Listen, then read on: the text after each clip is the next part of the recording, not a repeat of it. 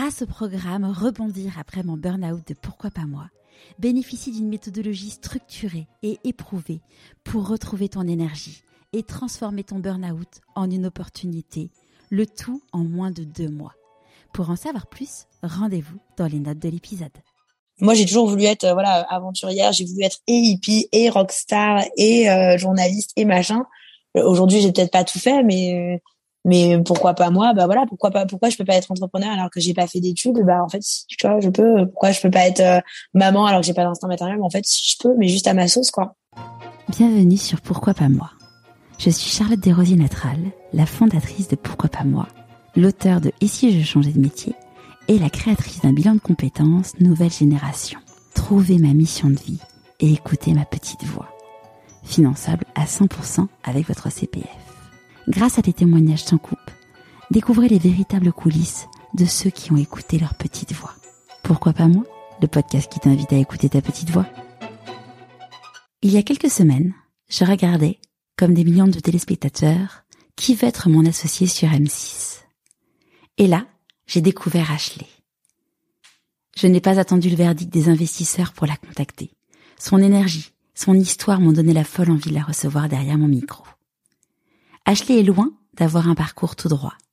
Elle a grandi dans un environnement privilégié, mais n'a pas voulu faire d'études.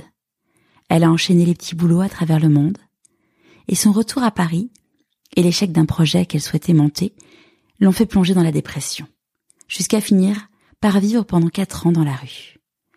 Ashley devient vite accro au crack. Et c'est lorsqu'elle tombe enceinte qu'elle décide de sortir de tout cela. Aujourd'hui, Ashley est maman d'un petit garçon de 4 ans. Elle est entrepreneuse et a créé une méthode qui porte un message très fort. Permettre de se libérer de ses addictions. Je ne vous en dis pas plus. Je vous souhaite la bienvenue dans l'univers d'Ashley Tayeb. Bonjour Ashley. Salut. Est-ce que tu pourrais nous parler de l'objet que tu as choisi pour te présenter, s'il te plaît? Alors j'ai choisi euh, mon casque. C'est euh, ultra simple comme jeu. Je pense qu'on en a tous un, un casque ou des écouteurs. Après moi, je nourris une relation euh, vachement intime avec le mien. Bon, j'ai pas toujours eu le même, hein, évidemment. Je peux pas garder des objets pendant dix ans, mais mais le casque pour moi c'est vraiment c'est c'est la bulle quoi. C'est ma bulle. C'est c'est mon ma zone où je peux où je peux être moi où je peux réfléchir. Après j'ai un rapport vachement particulier avec la musique aussi. J'ai été élevée à Ibiza donc c'est un peu comme Obélix quoi. On m'a pas trop posé la question. Je suis tombée dans la marmite quand j'étais petite. Tu vas à l'école t'as de l'électro tu vas enfin j'ai grandi dans la house euh, des années 90 quoi. Et du coup c'est c'est vraiment euh, métaphysique pour moi quoi le, lien que je peux avoir avec la musique et ce que ça me permet de transcender comme émotion en moi. Euh, j'ai ça a toujours été mon, mon, plus grand compagnon quoi. Donc voilà. Donc, Justement, j'allais te, te, parler de ton enfance. Du coup, tu as grandi à Ibiza, ce qui est ce qui est pas courant. C'est ça, c'est particulier. Après, c'est c'est beaucoup moins euh, fou que ce qu'on va ce qu'on peut penser de l'extérieur c'est-à-dire qu'on s'imagine bon après c'est en fait c'est c'est en deux temps quoi. C'est-à-dire qu'en été effectivement euh, c'est c'est vraiment une île de la fête tu vois. Tu vois énormément de styles de personnes différentes. Je pense que ça te donne euh, déjà de base une grande ouverture d'esprit c'est-à-dire que c'est une île en fait où tu es quand même relativement libre quoi as, la moitié des plages sont à moitié nudistes et c'est c'est OK en fait je sais pas tout est pisse quoi tu as des gens qui sont habillés comme ils ont envie de s'habiller tu as des t'as des vieux avec des jeunes. Enfin, c'est c'est quand même un endroit où de base le, concept de la liberté d'être qui tu es est quand même assez bien implanté, même sur euh, la sexualité, l'homosexualité, etc. Enfin, c'est moi, c'est des choses. Enfin, ça c'est même pas euh, c'est même pas un sujet de, de conversation ou de débat pour moi quoi. Tellement c'est ça a été implanté naturellement dans mon enfance. Donc ça c'est super cool. Après, euh, bon, après ça fait que voilà quoi, c'est une île qui a un rythme de vie un peu particulier. En hiver, c'est complètement mort, et en été, c'est la folie quoi. Et tes parents, ils faisaient quoi comme, métier là-bas? Alors mes parents, euh, mon beau-père euh, du coup qui m'a élevé là-bas était architecte, euh, architecte et ma mère était décoratrice d'intérieur.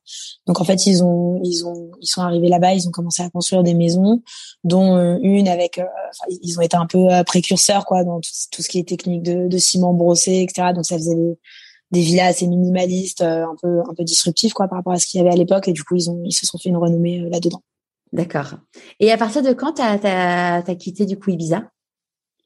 Alors j'ai quitté une première fois euh, étant assez jeune, quand j'avais 8 ans, je, suis partie vivre un an en France, après je suis revenue, et après je suis repartie à 13 ans, où là j'ai fait, euh, j'ai fait, euh, je suis partie à vivre avec mon père et sa femme de l'époque. On a fait six mois à Barcelone, six mois à Aix-en-Provence, ensuite on est parti à Istanbul, où j'ai habité pendant deux ans. Et, et toi, du coup, tes, tes parents sont français? Alors, ma mère est américaine, mon père est franco-israélien et, et mes grands-parents sont algériens, tunisiens, marocains, quoi, les trois. C'est un beau melting pot de plein de, de, plein de cultures. Élevé en Espagne, en école française, hein, c'est surtout ça. et, et toi, quand tu étais petite fille, c'était quoi tes rêves? Euh, alors j'avais vraiment euh, les deux. J'ai toujours eu la, la, la polarité en moi, c'est-à-dire que j'avais ce côté euh, très américain, euh, très working girl qui a été poussé par euh, ma mère, du coup qui voilà qui m'a mis tout de suite dans les, les, les Ivy League, les, les, grandes universités américaines ou anglaises, euh, cette espèce de côté très carriériste, voilà, tu seras avocate, euh, bon comme euh, beaucoup de gens, je pense. Euh, après moi, à titre personnel, j'ai toujours été fascinée par par les magazines, par la lecture en général. J'étais une enfant assez solitaire, donc j'ai passé énormément de temps à lire. Donc je me voyais vraiment. Je, en fait, j'ai j'ai jamais voulu choisir en fait. C'est-à-dire que je me voyais et euh, écrivain en écrivant des bouquins et euh, chroniqueuse dans un magazine de mode sûrement. Et euh, et en même temps businesswoman à la City à New York et en même temps aventurière quoi. J'ai toujours eu depuis assez jeune en fait le concept de choix m'a toujours ne m'a pas semblé intéressant quoi. Je me suis dit en fait pourquoi on est obligé de choisir un truc moi je veux tout faire. Donc euh, voilà, ça a été ça. Quand, quand j'étais jeune, tout de suite, je me suis dit ouais, je veux faire un maximum de choses en fait. Et, et comment tu l'as vécu du coup le fait de partir, revenir euh, Parce que j'imagine quand, ce que t'es, t'es fille unique ou t'as des frères et sœurs? Alors ma mère et son mari euh, ont eu une fille après moi, donc ma petite sœur Éléonore, qui a quelques années de moins que moi.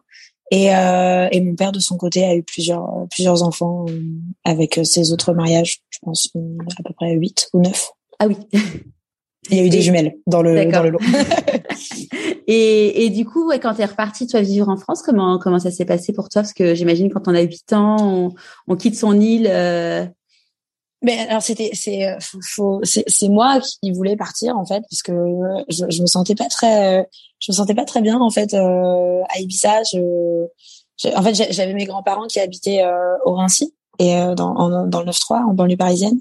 Et j'allais en fait les voir pour les vacances scolaires ou sinon j'allais en Israël chez ma tante et euh, et c'était euh, deux salles deux ambiances quoi. C'est-à-dire que tu passes de d'Ibiza de, ce monde ultra glamour un peu de jet setter à mes grands-parents qui sont voilà petits grands-parents juifs super super mignons quoi super agréables après le, l'Israël où c'était vraiment un peu un village de hippies quoi où tu marches pieds nus tu fais de l'artisanat la journée enfin bref.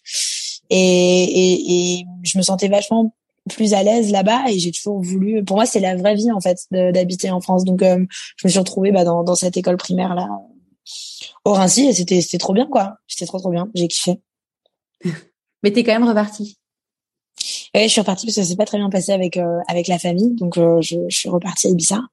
Et et après j'ai je, je, suis repartie vivre avec mon père une deuxième fois avec sa deuxième conjointe à l'époque qu'on a attendu que ça se tasse ouais.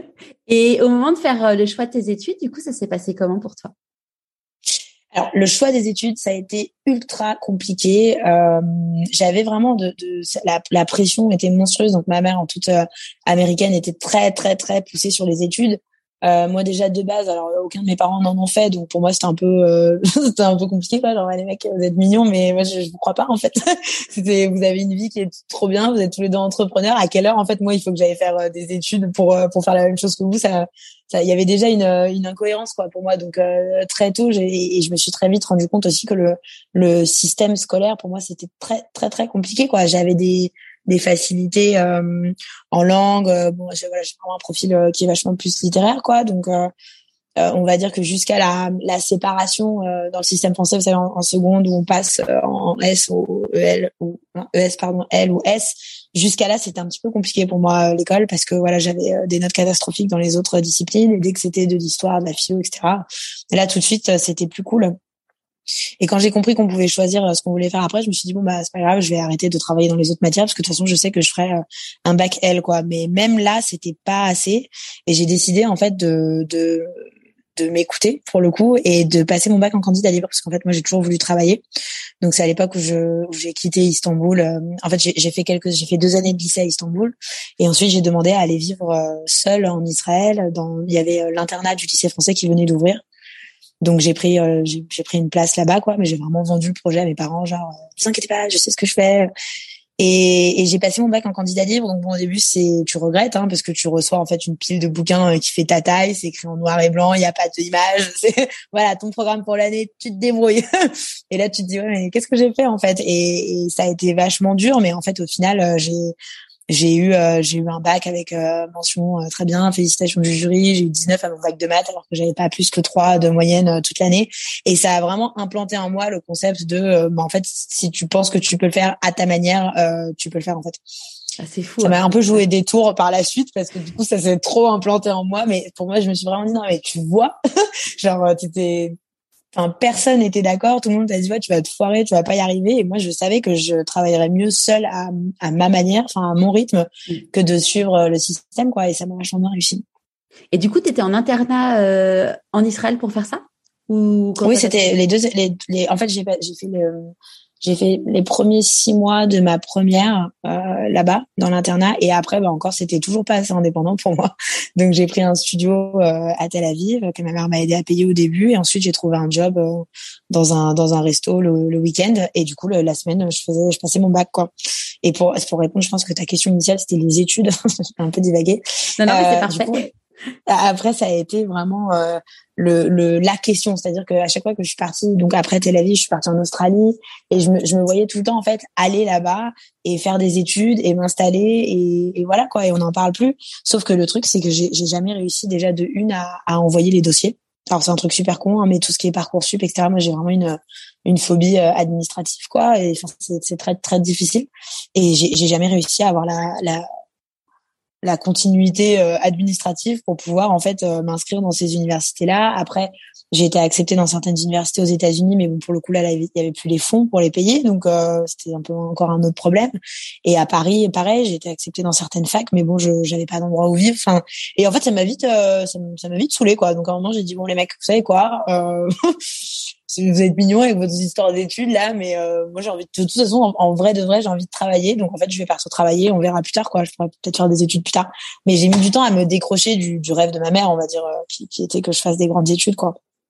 Et c'était quoi du coup Tu disais moi quand j'ai envie de travailler, tu savais ce que tu avais envie de faire ou juste le fait de travailler et d'être autonome? Non, juste le fait de travailler, d'être autonome, je pense qu'il y avait quand même un grand, une grosse partie qui, qui venait de l'envie d'avoir une liberté, une, une, autonomie financière, tout simplement, puisque voilà, je, viens d'un très bon milieu euh, social, mais j'ai une aversion à la demande, quoi. C'est-à-dire que j'ai jamais euh, demandé, quémandé, j'ai jamais eu de voilà d'argent de poche fixe, de trucs comme ça. J'ai tout de suite voulu avoir euh, avoir mon argent, ma life, et et je pense que ça passait un petit peu par là. Et puis c'est surtout que il y a, y a une une énergie dans le travail, une, une, potentialité de rencontre, une potentialité de, de, de choses à apprendre qui, que je trouve vachement plus vaste en fait que celle des études. Après, moi, j'apprends beaucoup par mimétisme, par action. Donc, évidemment, après, j'arrivais dans des endroits, j'étais complètement paumée, quoi. J'avais pas les skills du tout pour les, les, jobs que je prenais, mais en quelques semaines, voilà, tu, tu t'adaptes et, et je, je, trouvais ça vachement plus valorisant en fait que, que l'apprentissage académique qui pour moi était un peu compliqué, quoi. Ouais. Et donc, t'as fait quoi alors comme, euh, t'as fait quoi du coup comme boulot? Alors, euh, bon, j'ai commencé avec un grand pied dans la restauration, évidemment. Ensuite, j'ai travaillé dans des casinos, j'ai été gérante d'un vignoble, j'étais wedding planner. J'ai fait pas mal de traductions, j'ai beaucoup écrit comme rédactrice, comme pigiste. Euh, bon, à l'époque plutôt euh, sur des, des magazines et aujourd'hui plutôt dans le web. Euh, ensuite, qu'est-ce que comment on devient, euh, comment, comment on passe du casino à wedding planner? Non, mais alors par euh, par coup de bluff total, c'est-à-dire que je j'avais euh, je, travaillais sur un, un resto à l'époque qui était magnifique, qui était du coup sur l'exploitation viticole.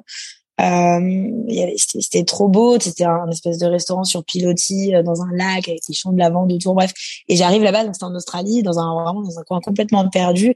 Et la nana, elle vend en fait sur le menu euh, je sais pas, genre des feuilletés à la saucisse, quoi, enfin des trucs tout pourris, des, des cornets de frites. Et j'ai dit, mais attends, t'as un endroit qui est incroyable, euh, viens, on fait un truc incroyable, en fait. Donc, j'avais de la chance, je travaillais avec c'était, c'était son resto et elle était un peu jeune, en fait, c'est son père qui lui avait donné un resto en mode euh, éclate-toi, quoi. Et donc, en fait, on s'est mis à, on s'est mis à créer un menu, euh, un premier menu. Après, moi, j'ai toujours eu beaucoup de, j'ai été euh, végétarienne, végane pendant super longtemps, donc j'ai, une vraie appétence pour la cuisine, on va dire, végé, un peu fusion, quoi.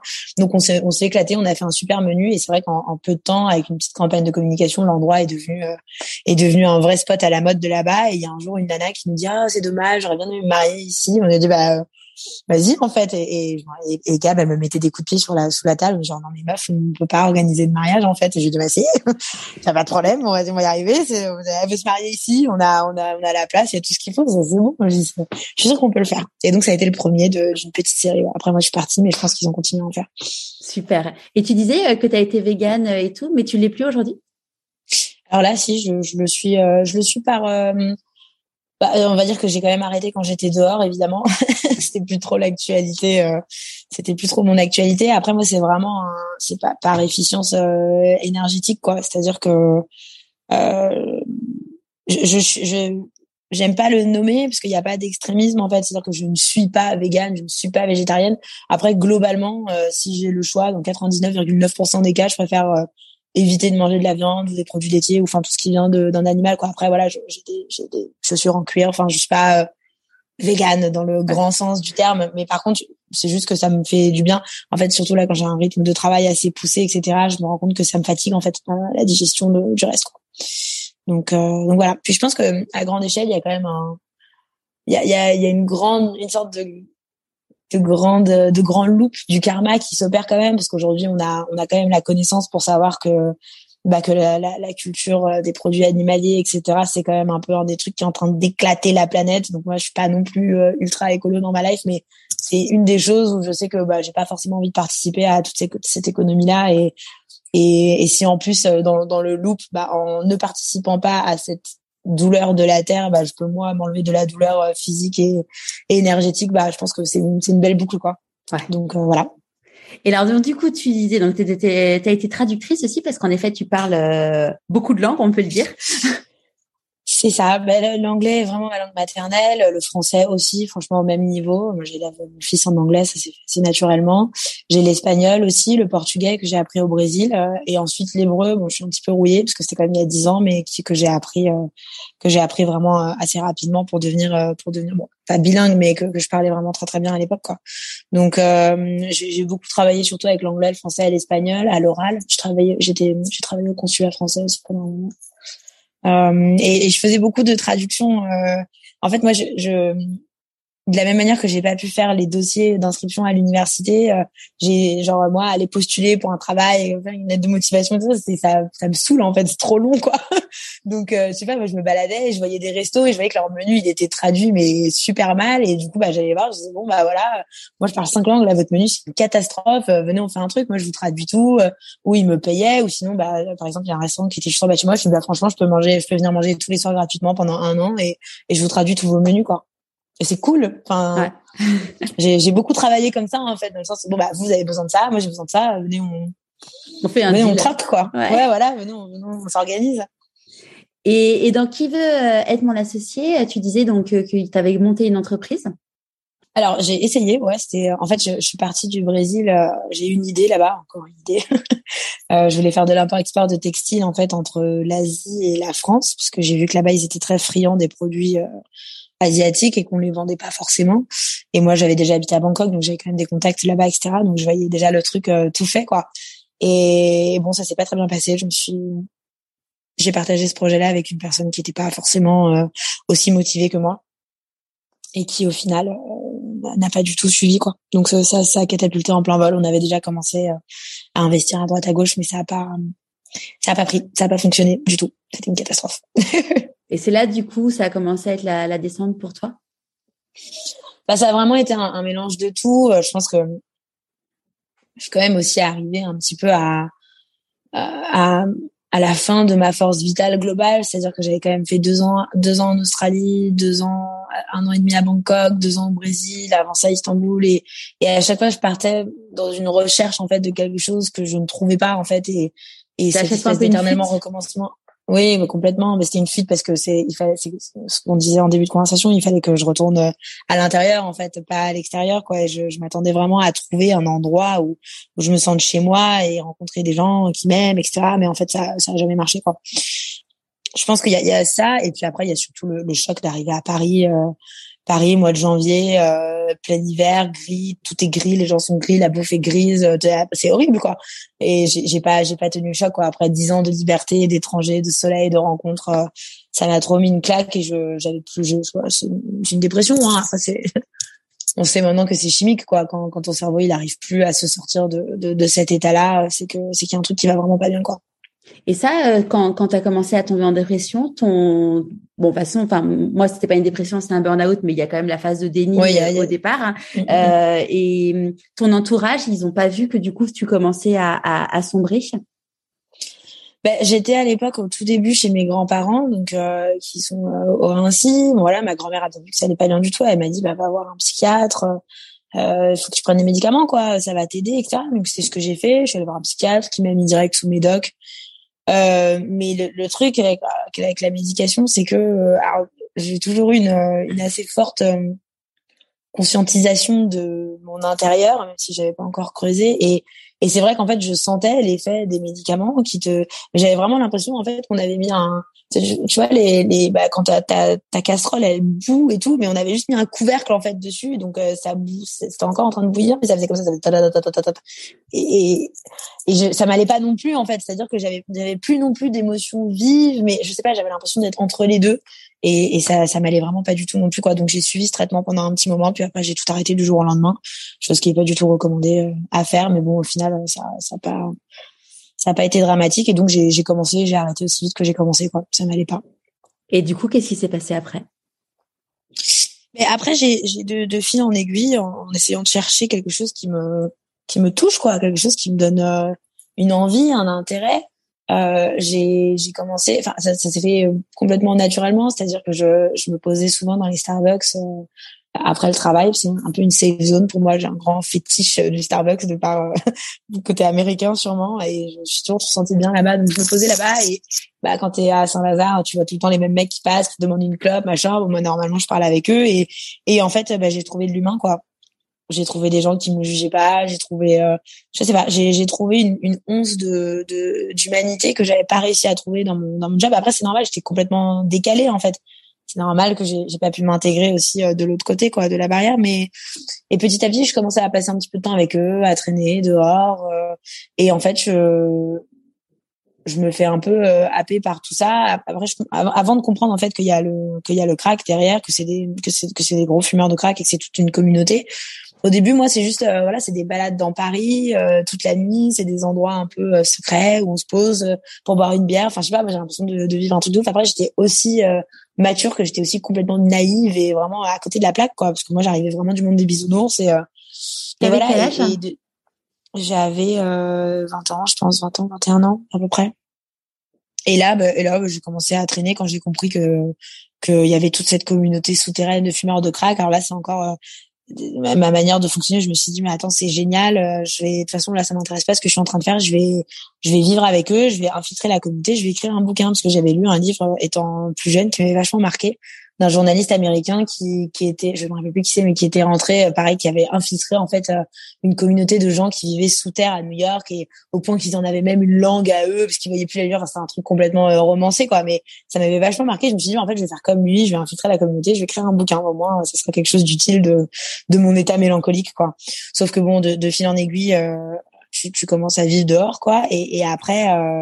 Et après, j'ai rencontré en fait le, le, père de mon fils dehors, et ça, ça a été euh, le, le, facteur imprévu, quoi, qui a mis le livre de côté, qui a tout mis de côté. Et ça a été une, une histoire d'amour extraordinaire. Au-delà d'une histoire d'amour, ça a été surtout une histoire de, j'ai presque envie de dire de, de camaraderie, quoi, parce qu'on était vraiment, on était vachement plus euh, comme deux soldats qui sont ensemble au front que, que comme deux amoureux, quoi. Et bon, après les, les consommations, euh, on fait que monter, donc c'est vrai qu'au bout d'un moment, tu perds un peu, euh, tu perds pied, quoi comment tu fais pour financer du coup euh, pour financer euh, le crack? Parce que alors j'ai j'ai aucune idée de combien ça vaut mais bon j'imagine que ça vaut quand même forcément un peu d'argent. Euh... Oh, bah c'est à, l'échelle de ce que tu peux te permettre mais euh, le, le, concept en fait c'est que quand tu fumes à partir du moment où la fumée sort de ta bouche t'es déjà en angoisse en fait de comment t'en reprocurer quoi. Donc c'est vite un c'est vite un loop infernal et en fait tant que t'as des pieds qui te qui te permettent de marcher tu vas tout faire en fait pour pouvoir fumer. Et nous on faisait la manche à l'époque tout simplement. J'ai fait la manche euh, dans tout Paris pendant très très longtemps. Et au moment où du coup tu t'es dit bon bah je vais commencer à aller vivre avec eux, euh, comment euh, comment ton, ton entourage il je leur ai pas exactement dit évidemment après mon entourage c'est un grand mot c'est-à-dire que j'étais déjà partie de chez mes grands-parents pour aller vivre chez mes cousins qui m'avaient laissé leur canapé qui habitaient dans le centre Donc mes grands-parents, je leur ai dit, euh, je, leur ai dit que j'avais trouvé un studio, que j'avais trouvé un taf dans un resto. Enfin, je leur ai dit n'importe quoi pour pas les, pour pas leur faire de la peine, quoi, parce que c'était pas, ils ont pas besoin de savoir. Et mes cousins, je sais, franchement, je sais même plus ce que je leur ai dit, quoi. Pareil, que j'avais dû, que j'avais dû trouver un truc, que j'avais, que j'ai rencontré un mec, ou je sais pas quoi. J'avais pas de lien euh, très fort avec qui que ce soit, en fait. C'est-à-dire que moi, je revenais de 10 ans à l'étranger. Euh, mes grands-parents, ils ont toujours été là, mais je les ai toujours énormément préservés. Donc, ils sont là pour eux, c'est comme si j'étais leur petite fille de, de 8 ans, quoi. Il y a rien qui a changé. Et, et de l'autre côté, euh, mes cousins, bah, ils m'ont hébergé parce que j'en avais besoin. Et c'était, mais c'était des amis, quoi. C'est-à-dire que moi, j'ai jamais dit à personne quand ça n'est pas bien. J'ai toujours gardé la façade, quoi. Donc, euh, quand j'ai dit, ouais, non, mais t'inquiète, je m'en vais. Comme quand j'étais à l'étranger et que j'étais en panique parce que, parce que, parce qu'il y a rien qui va ou parce que, en fait, t'as peur ou parce que, en fait, t'as visé plus haut que toi. ben, j'ai jamais appelé personne pour leur dire, non, mais en fait, j'ai fait n'importe quoi. Et maintenant, j'ai attendu et j'ai trouvé des solutions. Et au final, ça, ça devient une expérience incroyable. Mais au début, t'as toujours ce truc-là où tu te dis, mais qu'est-ce que je fais, en fait? Je fais n'importe quoi, quoi. Ouais, ça c'est euh, alors dans, dans des enfin dans des, des situations différentes, mais euh, on en avait parlé avec euh, Mathieu Torder qui est le plus jeune explorateur français et il racontait génial. ouais génial. En fait Mathieu il raconte un truc génial. il dit sa première expédition il a fait le tour d'Europe en, en, vélo. Il avait jamais fait plus de vélo que toi ou moi, euh, tu vois. Euh, et euh, il, il s'est fait prêter un vélo, je crois, de mémoire. Et en fait, il était genre euh, début août sur son vélo dans un endroit mais complètement paumé. Et il s'est dit, mais il a pensé à tous ses copains qui étaient en vacances. Il s'est dit, mais qu'est-ce que je fous là, quoi? Et puis bon, au final, son expérience, enfin son aventure a été géniale et ça a été la première de, de toutes les aventures qu'il a faites. Et, et maintenant, c'est vraiment voilà un, un aventurier hyper reconnu et tout, mais mais en effet dans dans tous ces moments de vie où tu te dis euh, où tu te dis bah voilà mais qu'est-ce que j'ai fait quoi? Exactement ça. Et c'est le c'est ce qui crée c'est ce qui crée aussi d'ailleurs les souvenirs hein, et l'expérience. Et si c'était tout enfin si c'était trop simple euh, on, on aurait aussi moins de fierté aussi derrière.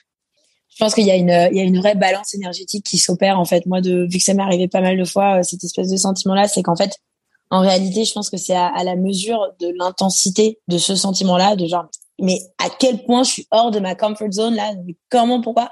Plus ça, c'est intense, et plus en fait le moment où tu auras surpassé ça, parce que forcément dans ton instinct de survie tu vas le faire, euh, mais plus en fait ton, ton, ton ressenti global de l'expérience va être fort en fait. C'est pour moi c'est vraiment une échelle de mesure, c'est-à-dire plus tu te dis mais là j'ai fait vraiment un truc de ouf, et plus en fait euh, ouais ça va être ouf quoi. Ouais. Et tu mais plus c'est dur. Ouais, bah, c'est clair. Et t'en avais parlé du coup avec tes, euh, avec tes, enfin ta bande, tes amis et tout euh, de la rue, du fait que tu avais eu l'intention d'écrire un livre ou, c'est un truc finalement que tu avais complètement occulté après? Oh Non, pas du tout. Bah non, pour moi j'étais. Euh...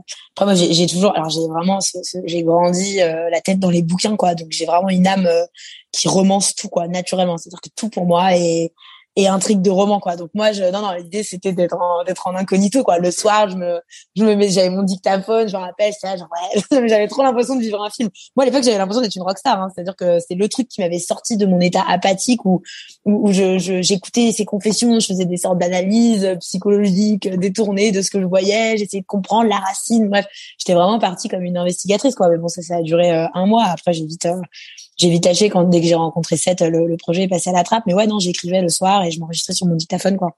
Tu les as encore ces notes? Non. Mais non, non, non, y a plus rien. Il y, a rien qui, y a rien qui tient en fait quand t'es dehors. C'est comme, euh, c'est comme si tout, tout.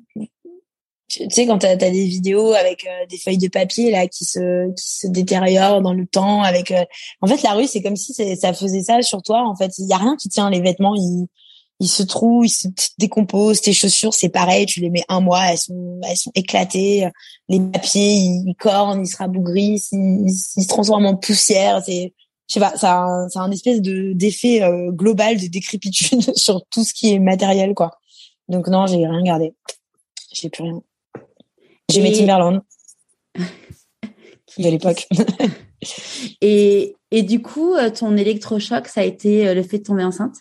Euh, oui, alors c'était pas. Euh, moi, j'ai jamais trop euh, nourri cette euh, ce désir ardent euh, d'être mère, hein, voire même pas du tout. mais il s'est passé quelque chose d'assez d'assez indescriptible. Hein. On était un peu on était un peu proche du, du de, je sais pas, j'avais une sorte de croisée des chemins et et quand j'ai décidé de le garder, par contre, c'était inenvisageable pour moi de vis-à-vis -vis de moi-même, c'est-à-dire même pas forcément en fait, au début, quand t'es enceinte, il y, a, y a pas d'enfant, il hein, y a pas de bébé, quoi. T'as un mois et demi, il y a, y a rien qui change en fait. Mais je j'ai vu tellement de j'ai vu tellement de femmes se prostituer euh, enceintes jusqu'aux yeux, etc. Enfin, c'est des femmes que moi j'ai consolées après, qui se sont endormies en pleurant sur mes genoux. Enfin, et, je me suis dit, mais par mon empathie assez forte, je me dis, mais mais j'imagine même pas ce que ça doit être d'être dans leur tête. Enfin, ah, c'était vraiment, vraiment, vraiment horrible et vraiment marquant. Et en fait, ça m'a tellement marqué que je me suis dit, mais en fait, moi, pour ne pas vivre une seconde de ce que ces femmes ont pu ressentir sur elles-mêmes, quoi, jamais je, jamais je le ferai, en fait. Jamais je, je passerai ce cap-là. Donc, euh, du coup, j'ai arrêté net du jour au lendemain. Par contre, ça a été, euh, ça a été trop compliqué. Ouais. Parce que du coup, vous, enfin, vous avez fait le choix à deux avec euh, avec son père de le garder ou c'était ton choix à toi toute seule? Non, c'était, bah, il m'a, il m'a beaucoup poussé. Euh, sachant que lui, il arrête pas de me dire ouais non mais moi je suis fait pour être Charlie Ingalls, euh, en fait je demande que ça. Genre c'était euh, le truc qui allait euh, le ramener à lui-même quoi. Et lui, lui bah, c'est vrai que lui au, moins ça, ça je l'ai toujours vu, c'est-à-dire que lui il a toujours voulu une vie pépère quoi. C'est un mec qui veut avoir sa petite maison avec son canapé en cuir devant sa télé, tranquille, faire son petit job, revenir. moi déjà de base, si je suis sincère avec moi-même, je savais tout de suite que ça allait, ça allait poser problème à un moment donné parce que moi c'est pas du tout le, le lifestyle que je veux quoi oui, je, je savais qu'en termes de lifestyle, ça allait clasher, quoi. C'est-à-dire que moi, je j'ai pas lâché mon idée d'aller vivre à New York un moment, d'avoir une vie palpitante. Mais bon, je voilà, quand t'es amoureuse, tu te dis bon, on trouvera, on trouvera un équilibre entre les deux. Euh, donc bon, quand lui m'a dit ça, je me suis dit bon, bah c'est très bien. Comme ça, lui, il va faire euh, père au foyer, il va, il va faire son rêve de Charlingal, ça, et moi, je vais pouvoir repartir bosser. Et, et voilà quoi. Et, c'est très bien. On, aura un couple inversé, et moi, je serai euh, la nana qui ramène de la thune à la maison, et lui, il s'occupera de, de l'enfant, voilà, de l'enfant. Et euh, bon, au final, il a pas du tout réussi à arrêter. Pour pallier à mon manque d'instinct maternel, je et à mon envie de continuer à bosser, du coup, j'ai une fille au père qui vit avec moi à Papin, qui est étudiante en droit ici à Montpellier. Qui est de quelle origine? Elle est euh, centrafricaine. Et donc du coup, ouais, tu euh, bon bah lui il a il a utilisé, il a pas réussi, il a pas réussi à arrêter. C'est ça, il a pas du tout réussi à arrêter, voire même en fait, c'est presque lui qui a fait un, qui a fait une, une dépression, euh, un postpartum quoi. En fait, on avait une relation qui était tellement fusionnelle, on était vraiment, euh, enfin, on n'avait que nous en fait dans notre vie, mais vraiment, euh, c'est-à-dire qu'on n'avait aucun contact avec la famille et, et l'arrivée en fait d'une autre entité, d'autres, de quelque chose en fait à part lui dans ma vie. Il a trop trop mal vécu quoi. Donc en fait, euh, bah, comme les addictions, on sait très bien que ça, ça, ça, c'est comme quand tu mets de, de l'huile sur le feu quoi dans ces moments-là. Donc en fait, il est parti encore plus euh, en cacahuète qu'avant quoi, en me voyant enceinte, en voyant que bah mon, mon, mon shift passait de lui à autre chose en fait à moi à nous et ça il a super mal vécu quoi donc euh, il a commencé à consommer de plus en plus et bon c'était vachement compliqué parce que c'est une grossesse moi, j'étais trop bien enceinte. Franchement, en vrai, euh, je sais pas, c'était trop cool, quoi. Et, euh, et par contre, lui, il venait, il fumait des grammes entiers de cocaïne dans la salle de bain à côté de moi. Bon, quand on parle quand même d'une des drogues les plus addictives de la terre, euh, c'était vraiment pas facile, quoi. Mais bon. Surtout toi, du coup, qui essayais d'arrêter de te. moi, j'ai, ouais, moi, j'ai, moi, j'ai complètement arrêté. J'ai même pas, j'ai fumé deux clopes. Je me rappelle, j'ai fumé une demi clope le soir de Noël et, et une clope entière le soir du Nouvel An, quoi. J'ai pas bu une bière. J'ai vraiment complètement arrêté et et mais par contre, c'est-à-dire qu'une fois que j'ai pris cette décision-là, moi, je savais que j'allais pas craquer par vraiment purement par principe moral, comme je t'expliquais tout à l'heure. Mais par contre, le, le, le, reste de ton corps n'est n'est pas d'accord en fait automatiquement avec ton mental. Donc c'est-à-dire que t'as as des sueurs froides, t'as des, enfin il y a, y a le mental, euh, il y a le mental du fond, vraiment le subconscient pour le coup qui sait que tu craqueras pas quoi qu'il arrive, mais le reste de ton usine à penser euh, te donne tous les scénarios possibles et inimaginables pour t'autoriser à craquer juste une fois quoi. Et ça a été pendant, euh, bah, c'est long une grossesse quoi, des huit mois, neuf mois. donc donc ça a été non ça a été très très compliqué et puis bon de, de voir que en fait mon, mon rêve de famille euh, était en fait petit à petit en train de se détruire quoi tout simplement. C'est-à-dire que plus plus je voyais qu'il était incapable de se responsabiliser et plus je me disais mais en fait meuf t'es dans la merde quoi. Enfin je suis désolée mais c'était vraiment ça. Je me disais mais là t'es en fait non en fait t'as fait un enfant t'es seule. Et en plus t'en as un deuxième qui est en train de vraiment partir euh, en live quoi. Donc ça ça va être euh, ça va être chaud en fait. Et je commence à me rendre compte que que ça va pas être facile. Ça va pas être facile du tout et là, du coup, à ce moment-là, quand tu tombes enceinte, tu euh, là, tu dormais encore dans la rue euh, à cette époque-là? Euh, à cette époque-là, oui. Après, très rapidement, j'ai commencé à, ben, du coup, à faire la manche pour aller euh, au Formule 1, Formule 1 de Montrouge, justement, je me rappelle. Donc tous les jours, je faisais la manche, je me faisais un petit truc à manger, je prenais ma chambre au Formule 1 pour pouvoir être tranquille. Et et ensuite, euh, et ensuite j'ai bah, j'ai commencé. En fait, le truc c'est que moi j'habitais à l'étranger avant, donc j'avais pas d'existence administrative en France. En fait, j'avais pas de j'avais pas de j'avais pas de sécurité pas de sociale, j'avais pas, de, ouais, j'avais pas de RIB, pas d'adresse, pas d'impôt, euh, rien quoi, j'existais pas. Donc euh, j'ai commencé bah toutes ces procédures là, ça, ça commence par une adresse, tu fais une domiciliation, ensuite tu ultra long en plus moi qui n'aime pas faire ce genre de choses là, c'était ultra compliqué quoi. Puis t'as pas de téléphone, t'as pas d'ordinateur, tu es obligé d'aller dans un taxiphone, enfin c'est des trucs euh, bon bref. Donc je fais tout ça et au final je réussis à avoir un, une chambre dans un hôtel social euh, en, en grande banlieue parisienne à Massy-Palaiseau.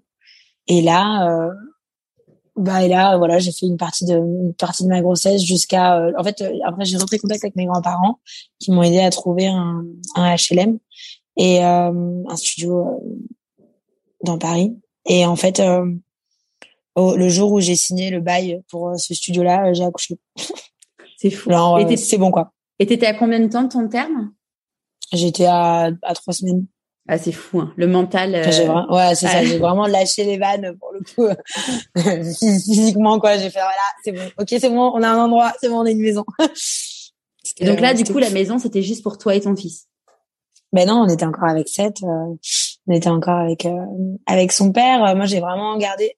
En fait, j'avais un, un, vrai dilemme de de loyauté qui s'imposait à moi. C'est-à-dire que c'est toujours la comparaison que je donne, mais pour, moi, avec Seth, on a vraiment fait la guerre. En fait, on a failli mourir ensemble plusieurs fois. On a fait des choses très très fortes.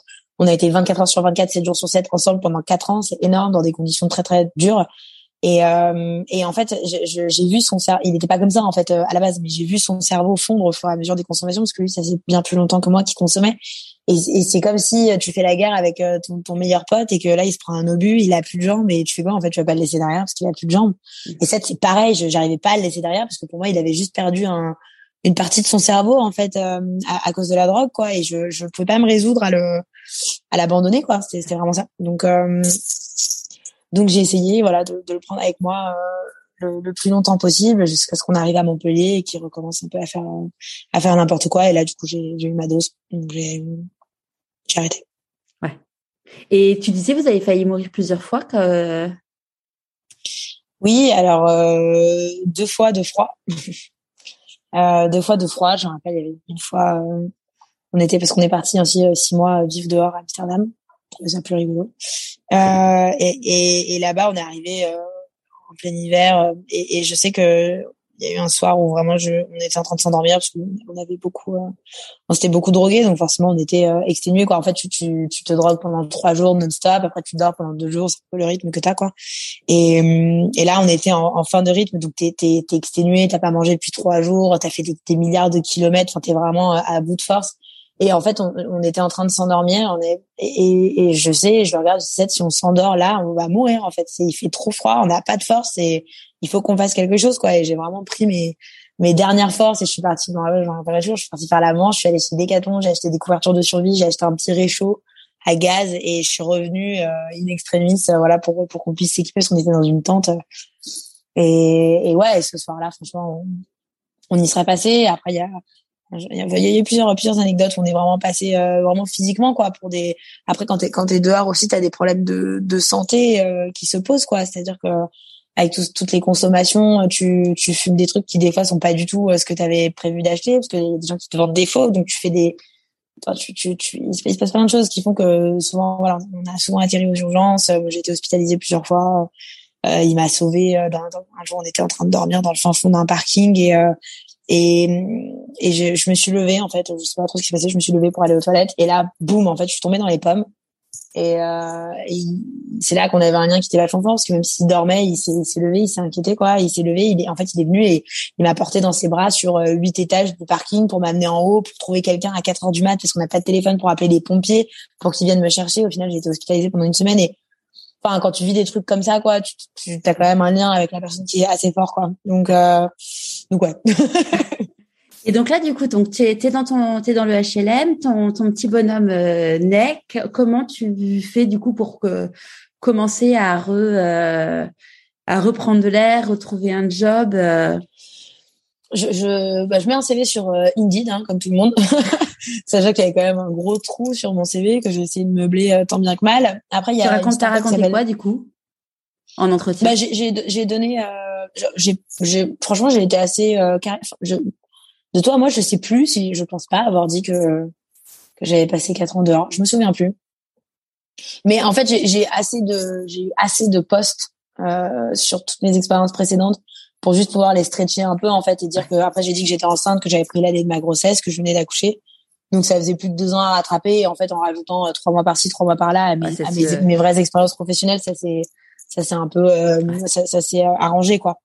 Euh, mais c'est surtout en fait eux ils m'ont choisi. Du coup j'ai été euh, appelée par une startup qui s'appelle Miro qui avait besoin surtout de profils qui parlaient plusieurs langues. Donc j'ai été complètement sélectionnée pour ça je le sais.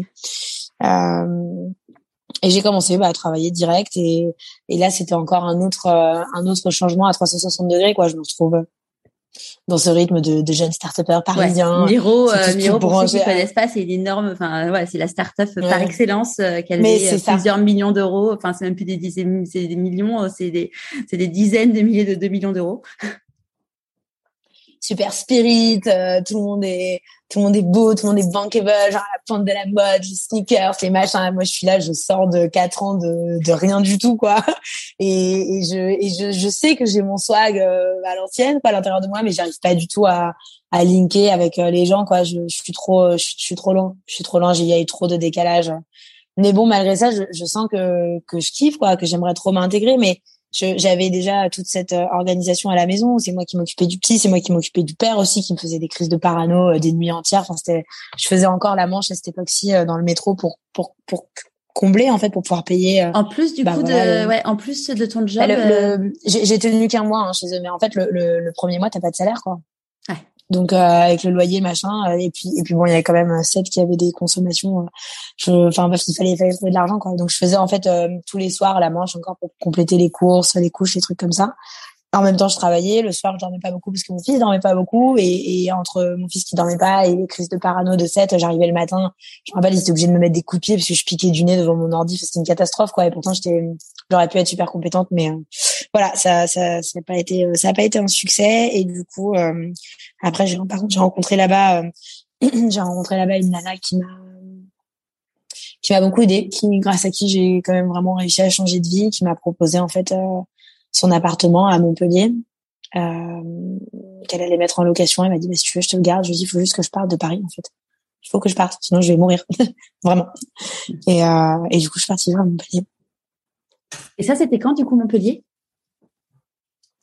C'était il y a euh, trois ans et demi, je pense. Donc là, c'était plus, enfin, le Montpellier, ça a été l'opportunité de se dire, je, je quitte Paris et et c'était pas il y avait pas de choix entre guillemets réfléchi sur Montpellier euh, en tant que non ça, ça, a vraiment été bah après le, le... Moi, la problématique que j'avais c'était la problématique du logement hein, qui est encore la mienne aujourd'hui. C'est-à-dire que femme seule au RSA euh, c'est compliqué quoi pour trouver un pour trouver un appartement quoi et si tu veux trouver un job à à 1005 à, 1002 euh, en fait tu tu peux pas non plus quoi c'est-à-dire que avec tes frais avec ton enfant enfin c'est c'est vraiment l'espèce d'entre-deux où tu es complètement coincé. Et, et quand j'ai eu cette option-là pour avoir cet appartement-là, bah, j'ai dit, vas-y, euh, bingo, quoi, on y va. Ouais. On y va. Et donc, j'ai pris, euh, bah, j'ai tout pris. J'ai pris, euh, j'ai pris son père aussi avec moi. Et au bout d'une semaine là-bas, il a recommencé un peu à faire n'importe quoi. Et du coup, là, j'ai eu ma dose et j'ai dit stop. Et, et du coup, professionnellement parlant, donc là, tu arrives à, t'arrives à Montpellier, donc tu bosses plus chez Miro. Tu, tu fais quoi? Bah là, j'arrête. C'est bon, ça me, j'en ai marre. j'en ai marre. Je, je me, en fait, j'ai mis beaucoup de temps à me. C'est-à-dire que quand j'ai quitté 7, j'ai quand même eu euh, une grosse phase de vide euh, qui était ultra salutaire. Hein. C'est-à-dire que moi qui pensais que ça allait être vraiment très dur, en fait, j'ai commencé à revivre euh, tout de suite, quoi. C'est-à-dire que une semaine après, même je crois le jour même, j'avais l'impression d'avoir des ailes. Je me sentais tellement plus, tellement plus libre, tellement plus. c'était trop bien, quoi. Vraiment, je sortais de d'un truc incroyable, mais qui avait été complètement, euh, euh qui m'avait vampirisé euh, complètement quoi. Donc euh, bah, j'avais quand même un, enfant en bas âge à élever et j'ai commencé à à me réhabituer en fait à la vie normale quoi. Je sais pas enfin on, on se rend pas compte mais en fait au-delà de l'addiction c'est surtout le c'est la rue quoi. C'est le lifestyle de la rue qui est dur à qui est dur à, à faire partir. C'est-à-dire que voilà t'as pas trop l'habitude d'être en appartement toute la journée. C'est un peu claustropho claustrophobique. Euh, t'as t'as je sais pas, tout est, tu sais plus trop aller boire un café, euh, te poser en terrasse. Donc voilà, j'ai, j'ai pris un peu le temps de bah, de me réhabituer comme ça petit à petit à la vie normale. Après j'ai eu la chance de rencontrer aussi des gens ici à Montpellier, c'est cool parce qu'on rencontre des gens assez vite quoi. Donc j'ai rencontré des gens, je me suis refait une petite bande de potes et et j'ai commencé à prendre le temps de réapprendre à vivre en fait. Sachant qu'en parallèle, j'avais quand même euh, bah, ma méthode, du coup la, méthode Mayadi, euh, que, qui était déjà complètement en travail, en gestation, qui a commencé en fait à partir du moment où j'étais enceinte, euh, cloîtrée et que j'avais rien d'autre à faire. Et du coup, j'ai bah, j'ai continué à affiner ma méthode, à continuer à tester des trucs sur moi-même. Et, et là, j'ai commencé à me dire, OK, bah, il y a un truc à faire. En fait, il faut que je le partage, ce truc-là. Alors, pour les gens qui savent pas ce que c'est la méthode Mayadi, est-ce que tu peux en dire un peu plus? Bien sûr. Euh, en fait, ce que moi j'ai, quand, quand j'ai voulu arrêter, on m'a proposé deux choses. On m'a dit en fait où tu tu passes le reste de ta vie dans le dans le sevrage, voilà, du contrôle, de la violence. Tu peux plus jamais boire un verre, tu peux plus fumer une clope, tu peux plus euh, faire la fête parce que bah parce que ça va te donner envie de consommer et que tu vas craquer et du coup ça va être le, le, retour de l'addiction. Ou sinon, bah tu tu t'arrêtes pas et, tu vas culpabiliser pour le reste de ta vie. En fait, il y a aucune des deux options qui m'allait quoi. C'est les mecs, j'ai 25 ans. Euh, à quelle heure en fait je vais passer le reste de ma vie sans c'est c'est comme pour moi les, les c'est vraiment le cliché de l'alcoolique anonyme que tu vois dans un film qui te dit non mais je suis un recovering uh, alcoholic je peux pas boire. C'est moi c'est pas possible en fait pour moi. Donc euh, je me suis dit il y a forcément un truc entre les deux. Donc j'ai j'ai développé et j'ai créé en en testant énormément de choses en, en documentant hein, j'ai j'ai créé vraiment une méthode qui propose aux gens de d'apprendre à construire leur vie autour de leurs addictions et pas forcément contre. En partant du principe que qu'on est tous addicts à quelque chose en fait. Enfin c'est ok, c'est comme ça. On est dans une société qui est super addictogène et et au lieu de se dire euh, vas-y je vais me battre contre le tsunami à main nue, mais dis-toi non, je, ok le tsunami il est là, je vais peut-être apprendre à surfer et, et de toute façon tu, tu seras tu seras sûrement addict toute ta vie en fait. Plus tu creuses ce sillon ce sillon là de de, de, de d'insatisfaction dopaminergique et plus en fait après t'es, t'es, tu l'as quoi. C'est la vie. Donc apprendre à apprendre à vivre avec plutôt que, que d'essayer de le, de le, contourner ou de faire ou de le nier quoi. Donc c'est après c'est une méthode qui s'appuie sur des disciplines qui sont qui sont connues et reconnues hein, mais c'est c'est un grand mix and match de plein de choses. Et par contre il y a vraiment une secret sauce c'est, c'est ton programme de trois mois. Et quand tu sors t'es quand même euh, t'es autonomisé en fait face à ta propre addiction quoi. Moi c'est vraiment ça que je voulais faire. C'est à dire que je voulais pas que les gens aient besoin de de moi parce que j'ai été du coup coach à ce niveau-là par rapport à ça. Je, voulais pas que je voulais que les gens puissent avoir le, la méthodologie en fait de de, de gérer n'importe quelle pulsion addictive. Ouais. Et ça, du coup, tu as commencé avec du coaching, euh, du coaching individuel?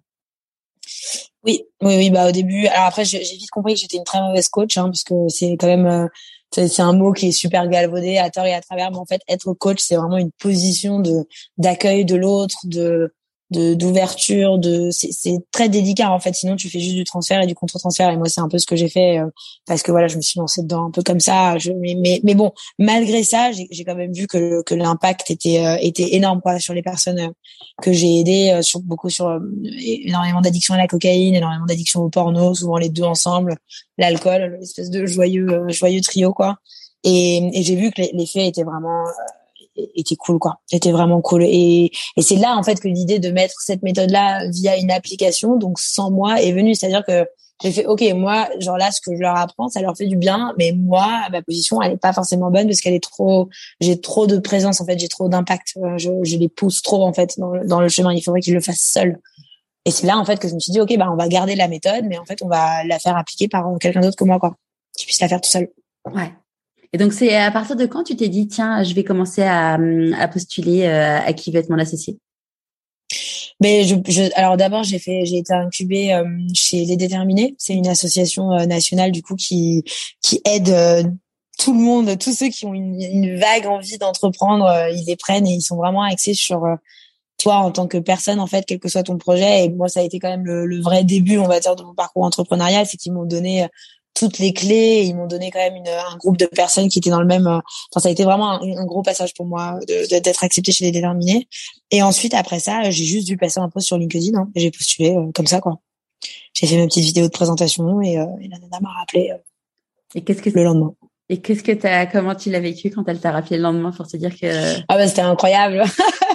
c'était incroyable. Je me suis dit non mais vraiment. Enfin il y avait plein de choses. C'est-à-dire que moi j'étais consciente que j'étais quand même euh, mon projet était vachement jeune en fait euh, par rapport à ce qui était attendu euh, des candidats. Normalement il fallait quand même avoir un chiffre d'affaires. moi il y avait rien quoi. J'étais par contre je lui ai je lui voilà moi je cherche des fonds en recherche et développement. Euh, j'ai cette idée-là. Voilà ce que j'ai fait en, en, six mois, un an seul. Si vous me donnez temps, bah, je peux faire ça. Et moi, c'est ça que je vais venir demander, quoi. Et, et, et, je lui ai dit. Après, je savais très bien que bon, mon histoire était quand même hautement télévisuelle. On va pas se mentir. Je, je, je savais, mais moi, j'ai toujours voulu. Euh, c'est même pas dans une histoire de, de voyeurisme mal placé. C'est qu'en fait, euh, c'est un peu ce que tu me disais au début, c'est-à-dire que moi, pourquoi j'ai voulu euh, être aussi euh, transparente là-dessus, c'est qu'en fait, si moi aujourd'hui j'ai pu faire ça, genre je suis ni plus ni moins que personne d'autre en fait. Donc euh, si moi j'ai pu passer de la rue à à, entrepreneur et maman épanouie, etc., etc. Ça veut dire que bah, si t'as juste un petit problème parce que tu trouves que tu fumes trop de joints le week-end, franchement, ça va le faire quoi. Tu peux, tu peux t'en sortir quoi. Tu vois, genre si t'as juste un petit problème parce que t'arrives pas à gérer ta conso de coke, franchement, ça, ça va aller quoi c'est c'est c'est pas dramatique il y, a, pas de fatalité euh, c'est c'est pas irréversible c'était vraiment ce message là que je voulais passer avec euh, avec mon histoire avec mon parcours ouais et donc euh, truc incroyable dans l'histoire de qui va être mon associé tu as eu tous les coachs et en plus qui t'ont dit on veut investir mais pas exactement là où vous voulez qu'on investisse Ouais, mais ça c'était ça c'était le, le, le, facteur inconnu auquel ben, moi j'étais pas prête du tout. Après évidemment c'était c'était une idée qui m'avait traversé l'esprit, mais j'avais pas du tout euh, euh, la, la, confiance en moi en fait euh, pour lancer un truc pareil quoi. Alors juste pour les gens qui nous ont pas, qui, pas, qui n'ont pas regardé qui vêtements l'associé, parce qu'il y en a quand même quelques Français qui n'ont pas regardé. Oui, oui c'est vrai. Excusez-moi. pas de souci. Si tu veux mon associé, c'est une, ouais, c'est une, c'est une émission un peu calquée sur sur une émission américaine qui s'appelle Shark Tank, où en fait tu tu vas et tu as cinq investisseurs de renom, notamment Mark ah, mince, notamment Marc Simoncini, tu m'entends? Ouais, ouais. Le, le fondateur de Mythique, euh, t'as Jean-Pierre Nadir, le fondateur de Easy Voyage. Enfin bref, t'as as cinq entrepreneurs de renom et tu vas et en fait tu leur pitches ton projet. quoi. T'as trois minutes pour leur présenter ton projet. Après t'as une demi-heure à peu près de questions-réponses. Ça dure, ça, du coup, ça dure une demi-heure les questions-réponses parce que bon, évidemment, avec le montage télé, euh, c'est c'est coupé. Ah mais c'est ils mettent. Après moi, j'ai passé presque plus d'une heure à parler avec eux, je pense ça a été très très long. euh, mais ouais, ouais, coupe. Non, mais sinon après, t'as vraiment un, espace question-réponse qui peut durer euh, plus ou moins longtemps, quoi, selon les selon les besoins. Donc euh, donc euh, tu tu vas, tu leur présentes ton projet et en fait ils décident s'ils veulent investir ou pas, quoi. Et c'est toi qui fais une demande. Après, ils peuvent négocier la somme que t'as demandé. Mais voilà, globalement, qui va être mon associé, c'est ça. Et du coup, moi, je suis partie leur présenter euh, Mayadi, la méthode, l'application, et, et voilà, et demander 100 000 euros pour la développer. Et au final, ils ont ils ont tous dit non au début. Et, le, dernier euh, juré, Jean-Pierre Nadir, euh, qui a complètement changé ma vie, hein, qu'on se le dise, a dit ah non mais moi les mecs, ok j'entends que son projet il est trop jeune parce que c'est vrai que j'avais pas d'équipe, j'avais pas de, c'était trop jeune. Euh, mais mais ça fait deux heures qu'on l'écoute parler, on est pendu à ses lèvres.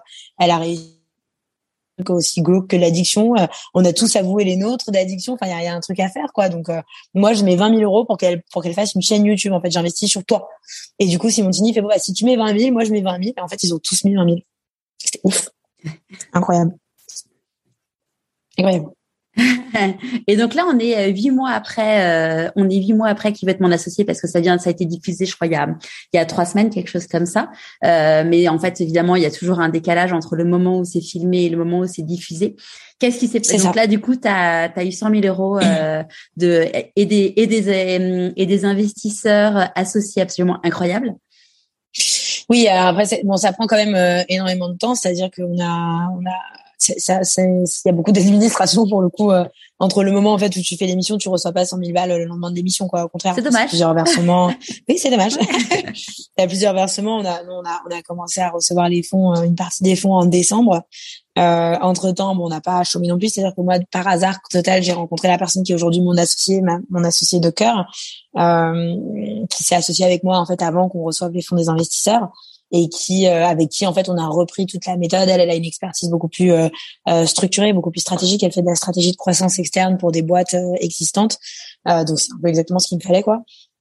Et elle a, elle a, elle a aussi un vrai background spirituel. Elle est très touchée par le sujet quoi. Donc donc on a on a travaillé en fait euh, tout l'été euh, chez elle. On a repris tout ce que moi j'avais déjà fait sur la méthode pour le structurer, le passer en process. Enfin, on, on a vraiment pas chômé. Et ensuite, euh, une fois qu'on a commencé à avoir les fonds, bah écoute, on a commencé à, à, à scinder en fait la boîte en deux parce que c'est une question qui m'a beaucoup été posée par les internautes, c'est-à-dire ah mais du coup donc quoi t'as abandonné la méthode, t'as abandonné la... pas du tout en fait.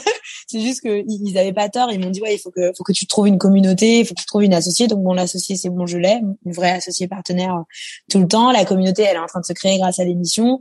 Et ensuite, on m'a aussi dit, ouais, on sait, on sait pas si euh, si ça va être bien reçu, si les gens vont être d'accord avec cette approche euh, un peu particulière que tu as de l'addiction.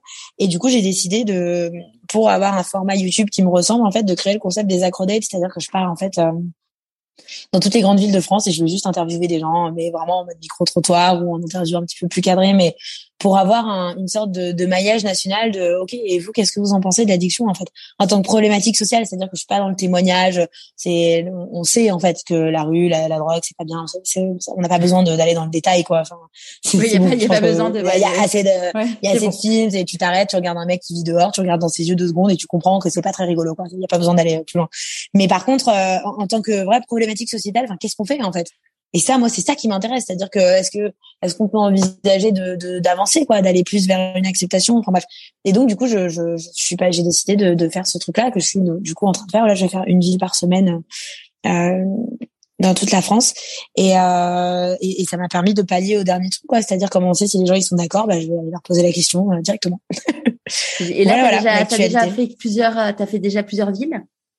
Ouais, là j'ai fait Paris, j'ai fait euh, j'en ai fait deux à Paris, j'en ai fait une à Montpellier, une à Marseille. Alors après il y a eu bon, il y a eu aussi énormément de temps euh, qui est encore en cours hein, de, de, prise en main du matos, du, du concept en fait parce que bah encore une fois, c'est-à-dire que moi je suis partie d'être euh, d'être euh, start-upeuse, de développer un truc dans, dans le fond de mon bureau et, et, et, à passer de à aller interviewer des gens, à utiliser du matériel pour filmer, pour machin. Donc ça a été une catastrophe au début, c'est-à-dire que le le son il prenait pas, c'était où ça grésillait. Du coup, j'en ai j'ai dû en tourner cinq ou six des complètes qui sont inexploitables parce que au début la qualité d'image n'était pas bonne, ensuite le son grésillait, après j'ai essayé d'autres types de micros, ça marchait pas. Enfin, ça a été vraiment un, un long processus qui est toujours en cours où je suis encore en train de tester, voilà, pour trouver la manière optimale de filmer parce que en fait, de, de, de moi, dans, dans les milliards de conversations que j'ai eues pour créer ma méthode, c'est comme ça qu'elle s'est cofondée, qu'elle s'est cofondée, en fait, ma méthode. C'est par les avis des autres.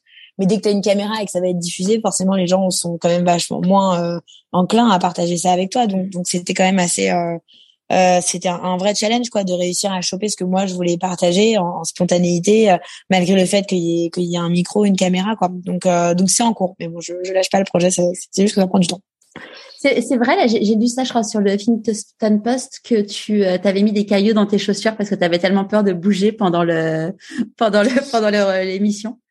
Mais moi, je suis, euh, j'ai un, un, un, TDAH, euh, une hyperactivité euh, qui, qui, a toujours été là hein, depuis l'enfance, donc vraiment au sens, c'est quand même, c'est une vraie différence neurologique, quoi. C'est-à-dire que ton, ton cerveau n'achemine pas la dopamine de la même manière que les personnes qui ne sont pas atteintes d'un TDAH. Donc c'est quand même une c'est une manière de gérer son, son énergie et son attention qui est très différente. C'est-à-dire qu'on pense souvent que c'est des, des, enfants ou des adultes qui ont du mal à se concentrer. C'est pas ça. En fait, c'est juste que c'est pas toi qui décides quand et comment tu te concentres. Donc des fois, tu peux faire des phases de d'hyper focalisation ou pendant 8 heures, mais c'est pas toi qui décides. Donc ça se trouve, tu vas te dire, bah, vas-y, aujourd'hui, je vais ranger mon tiroir de chaussettes et tu vas y passer 8 heures et et, et, tu fais un, vraiment un focus comme ça. Et des fois, en fait, pendant euh, deux jours, tu es incapable de faire quoi que ce soit. Quoi, mais vraiment. Et, et, et un des autres syndromes de ça, c'est qu'en fait, tu, tu as, beaucoup de mal à rester en place quoi, être assise parce que tu as toujours envie de partir faire des trucs à droite à gauche. Et donc, quand je pitch, je sais qu'une des, une des problématiques que j'ai, c'est que j'ai vraiment cette espèce de mouvement euh, euh, presque. Que tu as maintenant ce titre que les gens ne verront pas. oui, voilà. mais, je le vois maintenant. C'est vraiment un mouvement de balancier. Euh, c'est comme si je me balançais à l'intérieur de moi-même et pour moi ça m'aide à, à donner du mouvement à ce que je dis quand je suis coincée dans une position debout assise mais en fait ça passe pas quoi dans un pitch t'as juste l'air d'une folle quoi donc Donc voilà, j'ai, mis des, ouais, j'ai mis des pierres dans mes chaussures comme ça. Dès que je commençais à trop euh, me balancer, en fait, je, je, savais que voilà, ça faisait un petit mémo technique euh, physique, quoi. Et, et là, donc aujourd'hui, tu, euh, comment tu vis financièrement?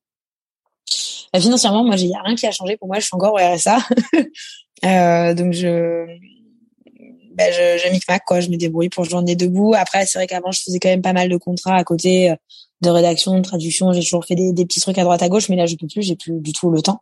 Donc euh, on se serre un peu la ceinture. Après sur les fonds, il y a quand même une, une, partie de mes déplacements qui sont payés, voilà, une partie du matériel, etc. Donc c'est vrai que ça ça compense un petit peu quoi. Mais bon je je, je repars en deuxième euh, en fait on a on a mis là ces, ces 100 000 euros là vont servir vraiment exclusivement au, au, développement de la communauté à la communication euh, à tous ces formats vidéo etc et en fait on va on, on est en train de repréparer une deuxième levée de fonds pour septembre. Pour cette fois-ci s'atteler en fait à tout le côté euh, validation de la méthode par par des par des thérapeutes et développement de l'application chose qui est déjà en cours. C'est-à-dire que là, on a, on a, on commence déjà. En fait, on est du, coup mon associée, en fait, elle gère toute la partie Mayadi où elle, elle est en train de développer, voilà, avec les thérapeutes, la méthode, etc. Et moi, je reste pour l'instant euh, focus sur ce côté de communication. Et en fait, euh, on va, on va rebasculer après sur Mayadi euh, une fois qu'on aura fini la com. Ouais. Comment t'écoutes ton intuition? Euh, en étant, en prenant, en prenant de l'espace il faut de l'espace en fait. C'est-à-dire que euh, on, a, on a très peur du vide, je pense, aujourd'hui dans notre société, et je pense qu'il y a une vraie un mot et un mot, chaque mot son importance. Il faut vraiment faire une, une nuance de distinction entre le vide et l'espace. Et je pense que déjà de base, si tu veux que ton intuition elle puisse euh, euh, arriver à toi, il faut de l'espace. Il faut que tu crées de l'espace. Et c'est terrifiant parce que on a on a peur du vide, on a peur de l'espace. Et moi la première, hein, mais le truc c'est que c'est que si si tu lui donnes pas l'espace pour venir, euh, elle viendra à toi d'une autre manière. En fait, elle viendra à toi par par des symptômes physiques, par de la, par de l'extrême fatigue. Enfin, c'est, en fait, elle partira pas quoi. Donc, euh, plus vite tu l'écoutes et mieux tu te portes, clairement. Et l'espace et après une certaine, euh, une certaine forme de, de foi. On le sait, ça vient vraiment de la confiance que tu vas avoir en toi. Je pense que plus c'est, c'est un, t'as un peu un effet euh, d'accumulation, c'est-à-dire que plus tu l'as écouté et plus ça a marché pour toi et plus tu vas avoir de facilité à l'écouter quoi. Mais il faut commencer. Hmm commencer quelque part. Tu disais que Jean-Pierre Nadir, du coup, t'avais donné, euh, t'avais redonné confiance en toi. Est-ce qu'il fait finalement, est-ce qu'il t'a redonné confiance en toi ou est-ce qu'il t'a donné confiance en toi pour la première fois vraiment de ta vie? Euh, ni l'un ni l'autre. Non, non, il m'a donné. Non, j'ai déjà euh, plutôt confiance en moi globalement, mais il m'a surtout donné en fait euh, confiance en moi sur ce, ce côté précis de la prise de parole en fait, du, du fait que qu'il y avait vraiment un, une plus-value au-delà du fait que j'ai une, une, une, aisance sociale, qu'il y, y avait vraiment un, un, un, talent dans la prise de parole et dans le partage d'une notion euh, d'une manière impactante qu'il fallait exploiter en fait. Et moi, seule, c'est vrai que je serais restée en me disant bon bah j'ai des facilités à l'oral, voilà, mais je me serais jamais dit non mais en fait t'as T'as un, talent. As, un talent et il faut que tu sois speaker, il faut que tu sois conférencière, il faut que tu partages en fait. Euh, c'est après moi ça reste un canal, c'est-à-dire que le, le, la voix, le, la manière de s'exprimer, ça reste une, une manière de transmettre des idées quoi. Donc si en plus c'est pour transmettre une idée qui est mienne et qui est impactante, euh, c'est clair, mais je pense que de moi-même, j'aurais pas eu le courage de me, de mettre en avant comme ça, en fait. Comment tu célèbres tes réussites? Euh, comment je célèbre mes réussites? Ah bah moi je suis euh, je suis assez je suis très enfant hein, c'est-à-dire que je je j'ai aucun mal à être euh, profondément euh, joyeuse et contente. C'est à dire que je, sais pas je vais je vais sauter partout euh, je vais je vais rigoler je vais faire des... après je deviens vite facétieuse. C'est à dire que j'ai envie de faire des blagues à tout le monde. J'ai envie de j'ai envie de, j'ai envie de prendre tout le monde avec moi en fait. J'ai envie que tout le monde soit content avec moi quoi. Mais je, je me transforme vraiment en espèce de, de lutin farfadet de, de, de, la joie et j'ai vraiment envie de le partager avec tout le monde. Ça c'est un truc qui, qui peut même devenir un peu un peu saoulant pour mes potes. Dire mais ah ok c'est bon c'est cool. Euh, non mais je, je j'ai ça. Après après, moi, j'aime, euh, j'aime, euh, j'aime, euh, j'aime, j'aime la musique, quoi. J'aime la fête pour la musique.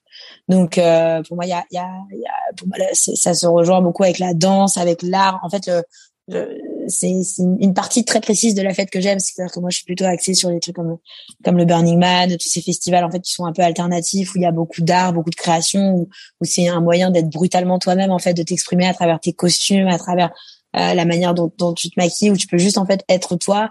Et, et après, il y a un autre rapport très profond avec la danse, quoi. C'est-à-dire que pour moi, la danse c'est le moyen le plus primitif d'exprimer, euh, d'exprimer son énergie, d'exprimer sa, d'exprimer sa joie, d'exprimer sa colère. Enfin, et donc le, le, le, cumul des trois, ça fait que ouais, quand, quand je quand je quand je suis quand j'ai vraiment des, des grands succès, euh, j'ai envie de faire la fête, mais la fête, la fête comme ça, quoi. La fête à paillettes, la fête à la fête à on rigole, quoi. On s'amuse, on crée des choses où c'est de l'art, où c'est beau, où tout le monde est tu as l'impression d'être dans une toile, quoi. à quel moment dans ta vie tu t'es dit pourquoi pas moi? Euh, Tout le temps. c'est vraiment moi le truc. Euh, c'est en fait alors surtout que j'ai vraiment ce côté euh, rebelle en moi où dès qu'on me dit non mais non mais machin, je fais mais pourquoi en fait bah non pourquoi pas moi? ce truc là il revient tout le temps et, c'est vraiment un des trucs qui je sais pas ça ça prend pas en moi quand on me dit ouais tu peux pas faire ci parce que ça tout est négociable en fait. Enfin, tout est tout est question de, de point de vue, tout est question de, de contexte. Donc en fait, dès qu'on me dit non, tu peux pas faire, tu peux pas faire ça parce que x y z, en général, je suis ah mais par contre, je peux le faire parce que ça ça ça ça ça. Il euh, y, a, y a des moments où c'est frustrant parce que bah, en fait non, tu peux pas par par rapport aux règles établies, aux normes sociales qui sont en vigueur, mais mais si tu t'arrêtes pas sur le long terme, je, je, peux pas dire que ça marche tout le temps, mais moi j'ai toujours voulu être voilà aventurière, j'ai voulu être et hippie et rockstar et journaliste et machin. Aujourd'hui j'ai peut-être pas tout fait, mais mais pourquoi pas moi? Bah voilà pourquoi pas pourquoi je peux pas être entrepreneur alors que j'ai pas fait d'études? Bah en fait tu vois je peux. Pourquoi je peux pas être euh, maman alors que j'ai pas d'instinct maternel mais en fait je peux mais juste à ma sauce quoi. Et donc euh, c'est une question qui revient beaucoup. C'est quoi pour toi la réussite? Euh, la réussite ça serait ça serait le, le ce sentiment euh, profond de d'alignement en fait euh, d'alignement entre entre ton, ton cerveau qui est en paix parce qu'il est plus en train d'aller à droite ou à gauche, entre ton, ton cœur parce que tu fais un truc qui te plaît et, et ton corps parce qu'il sait que il sait que c'est la bonne chose quoi. C'est vraiment euh, c'est quand tu t'as as réussi à faire un truc qui vient qui vient en tout point matcher avec ton désir le plus profond et qui qui épouse tes qualités, qui épouse tes non qualités aussi, ça c'est important. C'est quand tu as vraiment trouvé un truc qui te c'est c'est la chaussure de Cendrillon quoi. Moi c'est ça la réussite. Génial. Je peux, je peux pas dire mieux. Qu'est-ce que tu penses que la petite Ashley de 6 ans dirait si elle te voyait aujourd'hui?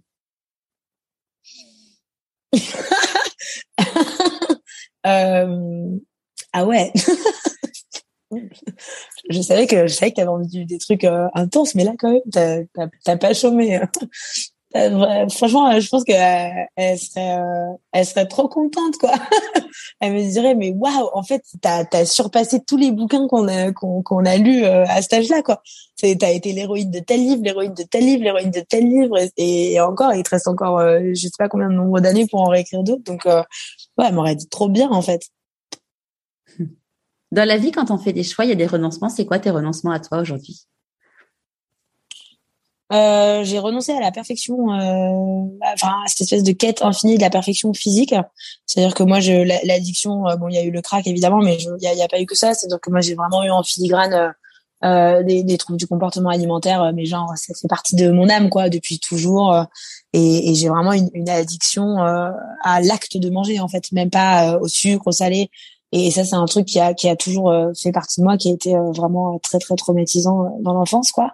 Et, hum, et pendant longtemps, bah voilà, pour, pour, pour le rêve de perfection de ma mère, pour tout ça, enfin, je, j'ai, voilà, je, suis passée du, du, du 36 au 42 tous les ans pendant presque 10 ans, quoi. Et, et c'est vrai que je, je, voilà, je travaille au passage de, de, de ce cap-là, de me dire que voilà, je préfère ne pas être obsédée. En fait, je, je sais être mince, mais c'est juste que c'est une, c'est un travail euh, de tout instant, c'est une obsession et il y a tellement d'autres choses que j'ai envie de faire en fait à part ça.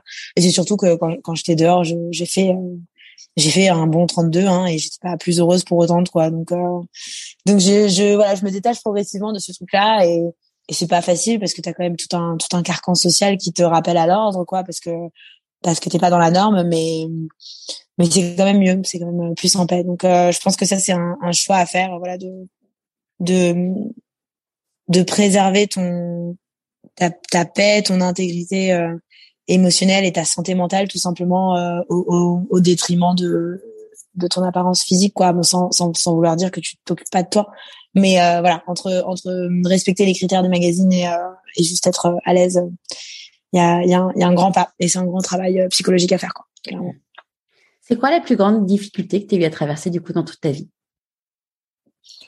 Il euh, y, y, en a pas de plus grande. Euh, je pense que la, la plus grande difficulté globale, c'est toujours, euh, c'est moi en fait, c'est moi avec moi-même. Hein. Je suis mon propre ennemi, euh, l'autosabotage, la, la, dépression chronique, etc., etc., etc. Enfin, je, je pense qu'on a tous à, à, échelle plus ou moins grande, mais moi, la, la, plus grande difficulté que j'ai eue et que j'aurai toujours, c'est de me battre contre moi-même, quoi, pour tout. Hein. C'est pour faire des choix, pour pour sortir de ma zone de confort, pour me laisser aller, pour pas me laisser aller. Enfin, c'est c'est toujours ça, c'est la bataille avec moi-même. C'est quoi, euh, c'est quoi tes plus grandes peurs là quand t'as lancé Mayadi? Ben je sais pas, j'en ai, pas, j'ai pas de, j'ai pas de peur.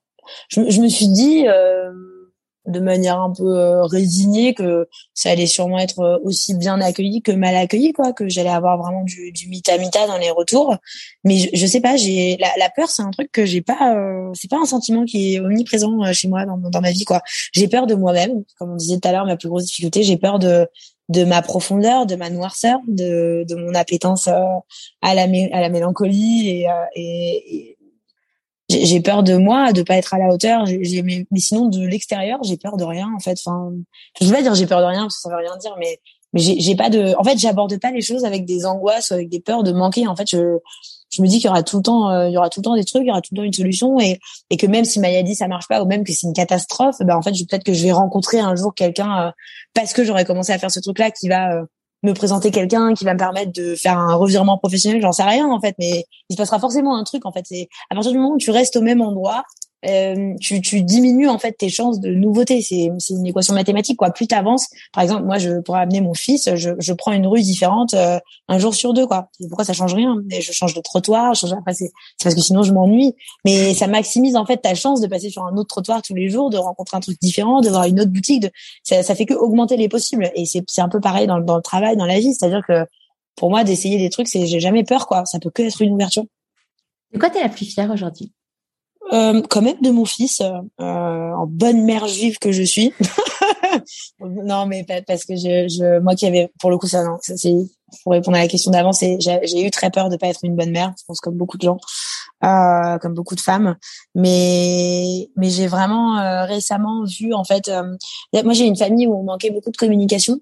Euh, par pudeur, hein, pas par. Euh, voilà, on n'osait pas, on parlait pas de, de certaines choses euh, et on verbalisait surtout pas nos émotions. Moi, j'ai un rapport très particulier à, à l'émotion pour le coup et, et je sais qu'avec mon fils, j'ai vraiment essayé de, de casser ce truc-là, c'est-à-dire de, de, tout verbaliser. Et maintenant, il commence à parler. Il parle bien, il a quatre ans et demi et, et, et c'est un truc tout bête, mais par exemple l'autre soir, il me dit voilà, il dit maman, tu sais je pense que ce soir, je vais m'endormir en étant un peu triste. Je vais même peut-être pleurer un petit peu parce que mon père me manque. Et en fait, je vois cet enfant qui a 4 ans et demi, qui est capable de verbaliser un truc que moi, à 29 ans, je suis incapable de dire, alors que pourtant c'est le même ressenti. Et je me dis, mais waouh, en fait, j'ai vraiment, euh, j'ai vraiment réussi à, à casser un, un espèce d'atavisme qu'il y avait dans ma famille depuis des générations en, en, en l'accompagnant à la verbalisation de tout ce qu'il est en fait et, et, que tout soit accepté quoi. On retrouve un peu aussi les fondements de la méthode quoi. Quand tu verbalises quelque chose, il se passe un truc un peu magique, c'est-à-dire ça sort de toi, mais en même temps ça s'ancre dans la matière. Enfin c'est voilà la, parole, c'est la parole, l'écrit, c'est deux versions différentes, mais c'est c'est vachement sacré quoi. C'est c'est incroyable l'effet que ça peut avoir quoi. Donc euh, je, ouais, je suis assez fière de, de l'éducation non conformiste que j'ai pu donner à mon fils, qui aujourd'hui fait que, que c'est une intéressante petite personne. Ah, génial. Et du coup, tu as encore des relations avec son père? Enfin, euh, vous êtes plus ensemble euh, Non, on est, on est plus ensemble. On, on est resté en contact un petit peu au début. Après, on a, on a vraiment pris des chemins très différents. Quoi très très différent. Donc euh, ça passe plus même en termes de en termes d'éducation. Euh, comme je l'ai dit au début de l'interview, euh, le, le, le, fait voilà le côté Charles Ingalls et compagnie. moi j'ai quand même une, une, éducation. Voilà mon fils il est bilingue, je l'élève en anglais. Il n'y a pas de télé à la maison. Bon s'il a un lecteur DVD où il peut mettre lui-même ses petits CD et ça, parce qu'il faut pas non plus qu'il soit en décalage du monde dans lequel on vit. Mais voilà il y a, y a pas de je, je suis je suis stricte avec lui parce que parce qu'en fait c'est un enfant n'a pas de cadre en fait, c'est à toi de lui mettre. Et par contre, si tu le fais en lui expliquant le pourquoi du comment et, et en étant sûr que tu lui mets pas un cadre pour qu'il soit euh, dans ton cadre à toi, tu lui mets un cadre pour qu'il puisse lui s'épanouir dans dans ce qui est ce qui est sécure pour lui en fait. Et ça, c'est un vrai travail à faire sur soi-même. C'est-à-dire que tu n'élèves pas un enfant pour qu'il soit un enfant comme toi, tu as envie d'être. Tu, tu l'élèves pour qu'il soit bien lui en tant que personne. Bref. Et tout ça, c'est des choses, c'est des manières de d'être euh, à l'autre, d'être à l'enfant que lui n'a pas du tout en fait. Donc euh, ça, ça clash en fait en termes de d'éducation, en termes de manière de de, de ce qu'on peut lui montrer, ce qu'on peut pas lui montrer. Et moi, je suis pas d'accord en fait. Si euh, une personne n'a pas du tout écouté l'épisode, ne te connaît pas et entend voilà que tu es aujourd'hui entrepreneuse euh, et qui te dit que tu n'en es là que grâce à de la chance, qu'est-ce que tu auras envie d'y répondre? Carrément, mais c'est possible. Hein c'est euh, moi j'ai toujours eu c'est marrant que tu dis ça c'est une question super intéressante j'ai eu pendant très très longtemps le, le pas le syndrome de l'imposteur mais le syndrome de l'imposteur de la chance entre guillemets parce que c'est vrai que même si j'ai une vie euh, extrêmement dure j'ai aussi parallèlement eu extrêmement de chance c'est-à-dire que j'ai fait des trucs de fou, euh, j'ai habité dans des conditions incroyables et, et, voilà, concrètement, je suis morte ni violée, ni tuée, etc.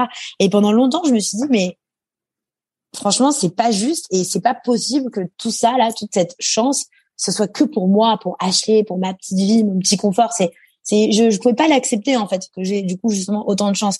Et maintenant j'ai compris qu'en fait on m'a enfin en tout cas la manière dont je décide de le voir c'est que si, si j'ai eu autant de chance si moi aujourd'hui je peux être vivante encore pour témoigner de tout ce que j'ai fait et de ce que je fais et partager, c'est parce que moi je suis juste un canal, c'est-à-dire que moi je suis je suis juste là pour euh, pour pour transmettre en fait et, et faire du bien euh, fois mille quoi à plus grande échelle.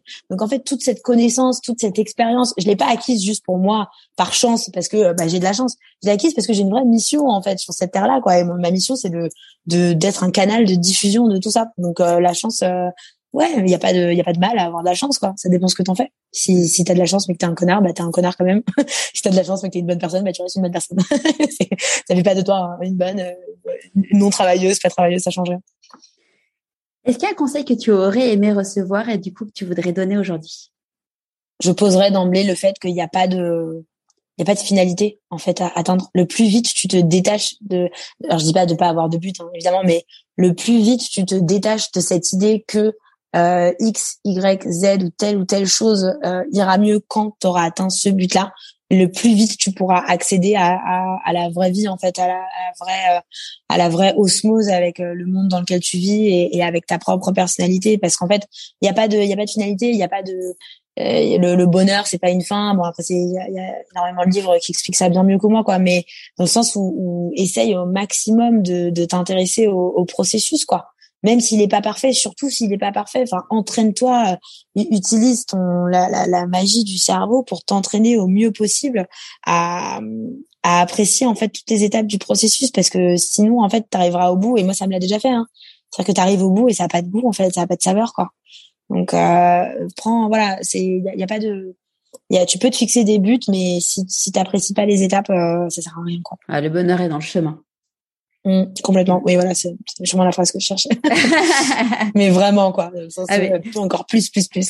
Ah, j'ai, j'ai, je l'ai expérimenté aussi quand, quand j'ai fait mon burn-out. Un jour, j'ai lu un livre euh, de Thomas Samut, qui est un homme extraordinaire, qui est, euh, qui était euh, un cancre. Il n'a pas eu son bac et hum, aujourd'hui, c'est préparateur mental de tous les plus grands nageurs français.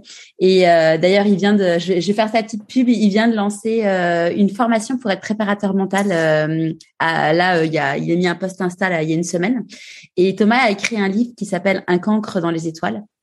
C'est un livre que j'ai lu. Euh, ouais, c'est un livre que d'ailleurs je, je, recommande vraiment à tout le monde. Et d'ailleurs cette semaine, j'ai une personne euh, que j'ai que j'ai interviewé qui a fini mon bilan de compétences et qui me disait qu'elle avait lu cinq, elle avait pas lu cinq, elle avait lu une fois le livre, mais elle avait écouté cinq fois l'épisode dans Pourquoi pas moi de Thomas Tanut tellement euh, c'était euh, c'était un moment euh, riche et tout. Et et en fait Thomas dans son livre il disait un truc qui disait bah, justement bah, ce qu'on se disait à savoir que le bonheur en fait c'est pas l'atteinte de l'objectif c'est vraiment le chemin.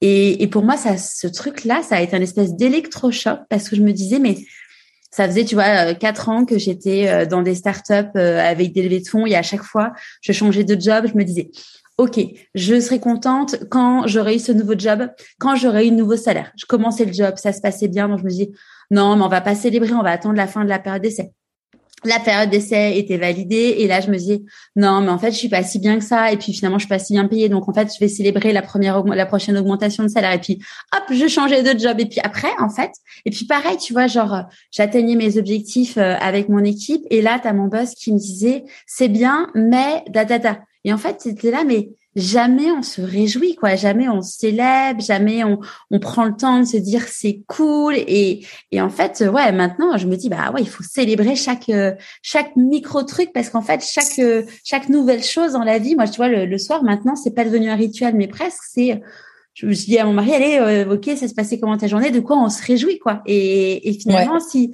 si tu te dis de quoi ça correspond un peu aux trois kiffs de Florence euh, Schreiber, il manque un bout dans, on, on, aura compris. Et en gros, Florence, elle dit ouais, c'est quoi les trois kiffs? C'est issu de la psychologie.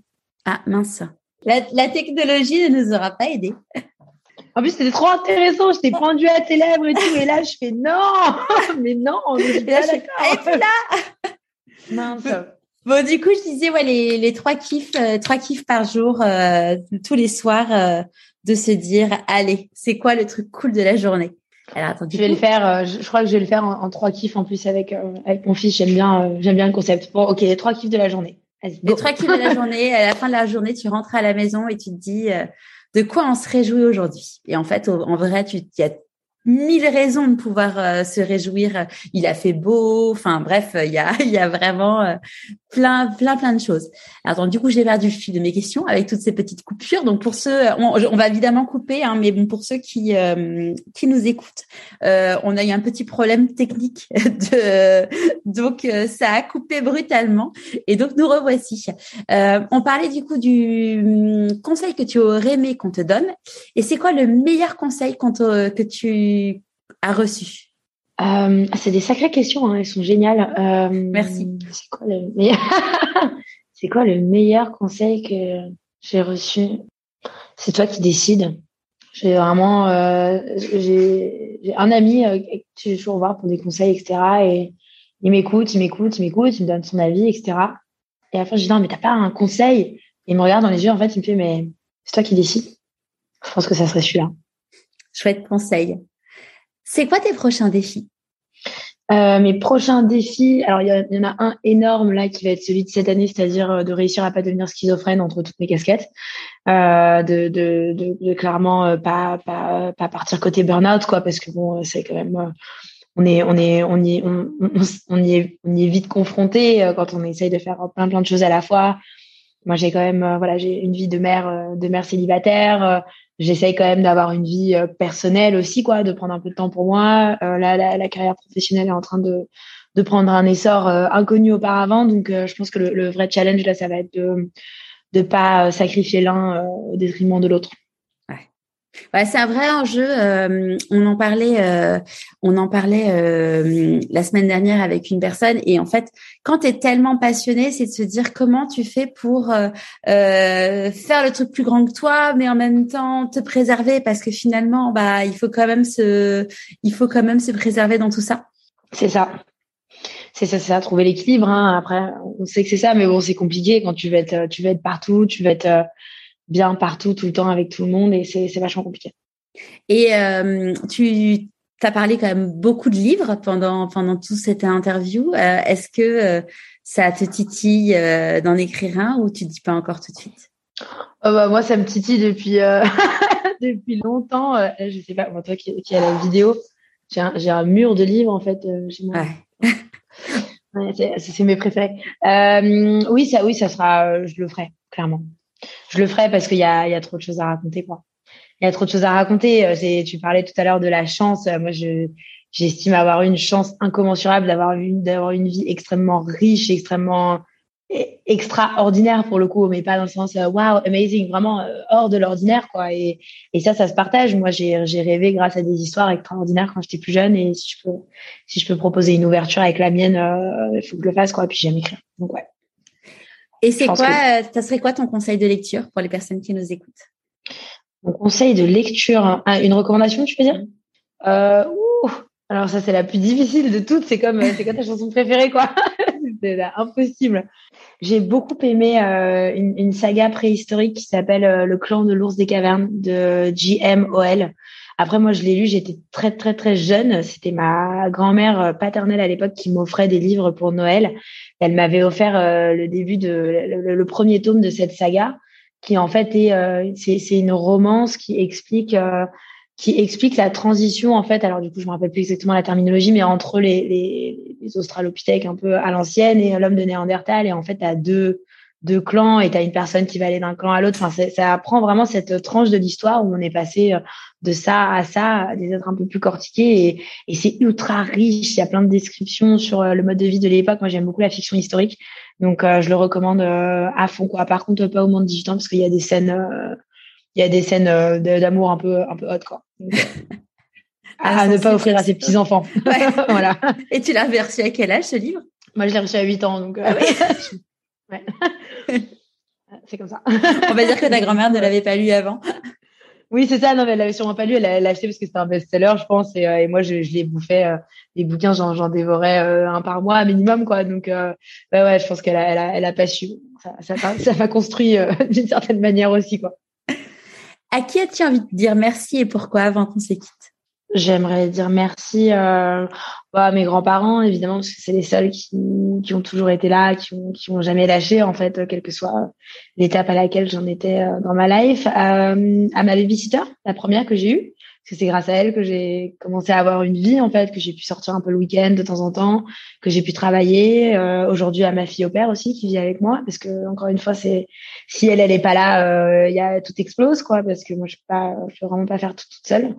Et aussi beaucoup, enfin à, tous les inconnus du métro parisien qui m'ont qui m'ont permis de rester en vie en fait pendant toutes ces années quoi, à toutes les personnes qui m'ont que ce soit 10 centimes ou 1 euro ou 50, euh, mais qui m'ont, qui m'ont, qui ont pris le temps de me demander comment j'allais, etc. Enfin, j'ai rencontré des gens extraordinaires en faisant la manche dans le métro et ça a toujours été euh, un, gros, une, horreur euh, morale, en fait, d'être confronté à ce truc de l'addiction où tu as des gens vraiment purs, vraiment géniaux qui te donnent de l'argent et tu sais qu'il y a une partie qui va partir dans la défonce et c'est, en termes de principe personnel, c'est, c'est vraiment horrible, quoi. Il y a que quand tu es dans la camisole de force chimique que tu, tu failles à ce principe-là. Mais bon, Sinon, euh, sinon, merci quoi à toutes ces personnes-là. Il y a des personnes qui donnent 50 euros. Oui. Ah, c'est génial, hein. Après, c'est ouais. Oui, bon, bah, ils, ils ont pas comme ça, mais bon, ça arrive euh, peut-être une fois par an, une ou deux fois par an. Ou voilà, il y a quelqu'un qui va dire, bah, vas-y, viens, je te retire 50 balles. Euh, et là, c'est et là, moi, je mettais toujours un point d'honneur quand c'était vraiment des, des grosses sommes comme ça à, à ma petite échelle, je me disais, OK, bah là, sur les 50 euros, euh, franchement, j'en prends 40 pour me prendre une nuit euh, en auberge de jeunesse, je prends une douche, je sèche mes affaires, je m'achète un nouveau jean. Et après, avec les 10 euros, je m'achète euh, une dose, quoi. Mais j'essayais vraiment de, de mettre le maximum, je me fais une bonne bouffe et tout pour que, pour que cet argent-là qu'on m'a donné en bonne foi, il soit utilisé au mieux possible dans mes capacités, quoi. J'ai vraiment toujours essayé de faire cette distinction à ma petite échelle qui m'a permis de négocier avec moi-même dans, dans ma, dans ma moralité, quoi. Et quand là, tu disais tout à l'heure, donc tu as une jeune fille au père, mais quand Parce que le, le, RSA, tu touches combien avec le RSA ben, Le RSA, je touche euh, entre le RSA, les APL. En fait, une fois que j'ai payé mon loyer, il me reste 250 euh, balles quoi pour le mois. Et comment tu Et ma fille au père, en fait, je la, ben, je la loge, c'est-à-dire qu'elle est nourrie, logée, blanchie, et en échange, elle s'occupe de mon fils. Il y a pas de, t'as pas besoin de lui payer des études? Ou enfin, il me semblait qu'à l'époque tu avais des choses. Euh, bah c'est, c'est, alors c'est une fille au père euh, que j'ai trouvé sur le bon coin, hein, c'est-à-dire que j'ai pas fait. Euh, ça coûte beaucoup trop cher. Aujourd'hui, tu as des sites qui te permettent de faire venir. Ouais, t'as Au World, des trucs comme ça. Voilà, mais ça, ça coûte une blinde. Ça, du coup, ça, moi, je trouve ça. C'est pour ça que je te pose la question, du coup, parce que. C'est ça. En fait, ça, ça limite. Hein. Moi, j'ai, beaucoup fait de, pas forcément de colocation, mais de co-living euh, spontané sur des, des, des, des, portions de temps. Et en fait, c'est quelque chose que je trouve. Euh, moi, j'ai beaucoup ce côté euh, communautaire en fait en moi, où par la force du groupe, tu peux euh, arranger tout le monde et faire fonctionner les choses. Et je trouve que c'est dommage qu'aujourd'hui, ce système-là de de d'opère en fait il soit vraiment réservé à une élite parce que quand elle est il faut que tu payes les billets il faut que tu payes les frais enfin, ah bah, c'est ça ouais, c'est monstrueux quoi les coûts alors que moi la nana elle est là elle fait ses études à Montpellier elle fait ses études de droit elle a sa chambre elle est nourrie, logée, blanchie. La journée, elle fait ses études. Et moi, le soir, quand j'ai besoin de, quand je travaille ou le week-end, quand j'ai envie de, de, de, prendre un peu de temps, bah, elle est là, quoi. Et, et du coup, il n'y a pas cette contrainte, même ça. En termes de relationnel avec l'enfant, c'est pas du tout la même, euh, le même rapport que quand tu as quelqu'un qui vient chez toi euh, de 20h à 23h30 euh, le vendredi soir. C'est pas pareil, quoi c'est mieux, je trouve. Ouais, et puis en plus, euh, comme avec, euh, euh, t'es, viré dans toute la France, t'as besoin de bouger. Et puis bon, euh, c'est ça. Vu qu'on a écouté ton histoire, t'es seule avec toi-même. T'as pas, euh, t'as pas, il y a pas les parents, les grands-parents, les oncles, les tantes, le papa et tout pour. C'est exactement ça. Ils sont pas. Après, ils sont. Mes, mes grands-parents sont quand même assez âgés. Ils sont. Ils habitent maintenant à Paris et le reste de la famille, on n'est pas trop en contact, quoi. Donc là, ici à Montpellier, il y a que nous. Et suite à suite à, ta, à ton passage à la télé, est-ce qu'il y a des personnes de ta famille qui euh, ont pris conscience euh, et, du coup repris contact avec toi? Oui. Euh, bah après, c'est sûr que ça a mis tout le monde d'accord. Hein. c'est triste qu'on soit obligé de d'en arriver là, entre guillemets, parce que moi, il y a rien qu'à changer. C'est-à-dire que j'ai toujours défendu les mêmes choses, j'ai toujours été la même personne, et, et c'est c'est c'est-à-dire que euh, tu as, dit des choses qui étaient ultra pertinentes, ce truc de chance, ce truc de pourquoi pas moi. Et, c'est vrai que moi aujourd'hui, je me dis, bah, quand j'étais jeune, je voulais être, euh, je voulais être, euh, voilà, aventurière, entrepreneur, chroniqueuse. Et aujourd'hui, bah, j'ai pas fait d'études et je suis quand même ça. Donc ouais, pourquoi pas moi? Mais en réalité, si j'étais pas passée à la télé, j'aurais peut-être continué à galérer pendant encore 20 ans, à essayer de prouver que j'étais quand même valide, même si j'avais pas fait le schéma, le schéma classique. Et ça, c'est dur et ça, c'est horrible parce qu'il y a plein de gens qui sont super doués, super qualifiés qui ont énormément de choses à partager et vu qu'ils rentrent pas dans les carcans euh, standards, bah, ils pourront jamais s'exprimer quoi. Et ça, c'est un truc qui me désole. Je sais même plus c'était quoi la question à la base, mais c'est. Ouais. C'était, c'était le fait que tu les personnes de ta, de ta famille qui aient repris contact avec toi. Oui, bah voilà, mais c'est c'est trop facile quoi. Enfin, c'est ok, merci les mecs, j'ai 29 ans. Hein. Genre, j'ai 29 ans, ça fait depuis que j'ai 17 ans que j'essaye d'expliquer que je que je suis pas euh, ni moins ni plus intelligente que tout le monde, mais juste qu'il faut que je fasse les choses à ma manière et, et personne m'a jamais cru, personne m'a jamais soutenu, personne m'a jamais écouté. Euh, et, et c'est bon, voilà. Après la télé, c'est un révélateur, c'est génial, quoi. J'ai encore une fois vraiment beaucoup de chance. Mais bon, ça, tu sais, tu passes toute ta vie en fait à attendre la reconnaissance de tes parents. C'est le, c'est le, tout le monde en tant qu'enfant, on veut tous euh, avoir cet appel de ta mère ou ton père qui te dit, euh, franchement, ben, je suis fière de toi. En fait, c'est génial ce que tu fais, t'es incroyable. Je suis, et en fait, ça change rien. ça change rien du tout. Tu reçois l'appel, tu fais OK, bah ouais, merci. Ouais, il faut un peu plus que, il faut un peu plus que ça, quoi.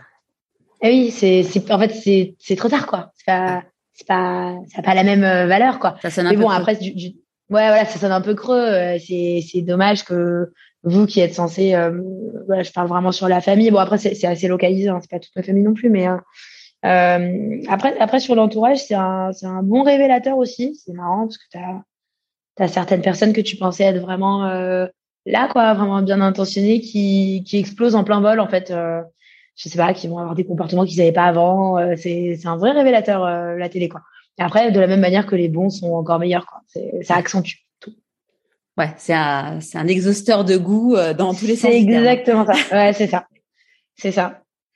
Bon, ben, grand, grand merci Ashley. Si les personnes veulent aller découvrir ton travail, où est-ce que où est-ce qu'on te trouve? Je mettrai le lien évidemment sur le blog, mais en attendant, euh, s'ils sont trop impatients. Ben alors il y a, y a ma chaîne euh, bon ma chaîne YouTube évidemment qui s'appelle Ashley Tayeb où il y a quelques vidéos des acrodates et quelques interviews. Euh, les réseaux sociaux, il y a mon site web et il y a surtout du coup vous pouvez euh, si éventuellement vous avez un, un, un, témoignage à passer ou une ou une participation dans ce grand débat que je veux lancer là sur euh, la dictologie en France et, et comment on gère tout ça, vous pouvez vous inscrire en fait via euh, bah, le lien qu'on va communiquer pour euh, pour que je passe vous voir en fait vu que je vais passer dans toutes les grandes villes de France, mais comme ça on pourra échanger et se rencontrer. Et sinon ouais, le site web, la chaîne YouTube et le reste des réseaux sociaux. Merci beaucoup, beaucoup, Ashley. Mais merci à toi de m'avoir invité. Et franchement, si, si j'avais à l'époque pu entendre ce type de podcast-là, je pense que ça m'aurait clairement vraiment, vraiment aidé à encore plus. Alors aujourd'hui, je sais pas où je serais si j'avais écouté ça plus jeune. je pense que j'aurais dit, ouais, il y a aucune limite. mais, euh, mais c'est génial ce que tu fais. Franchement. Merci beaucoup. Un immense merci à Ashley pour ce moment particulier que nous avons vécu ensemble. Aujourd'hui est un grand jour, car Ashley fait un TEDx Dès que le lien sera disponible, je vous le mettrai sur le blog et sur Instagram. J'espère de tout cœur que cet épisode vous aura plu et vous aura donné de l'énergie. Si le podcast vous plaît, n'oubliez pas que j'ai besoin de vous en vous abonnant sur votre plateforme d'écoute préférée et en mettant 5 étoiles et un commentaire sur Apple Podcast. En attendant, je vous dis à demain dans la newsletter de Pourquoi pas moi.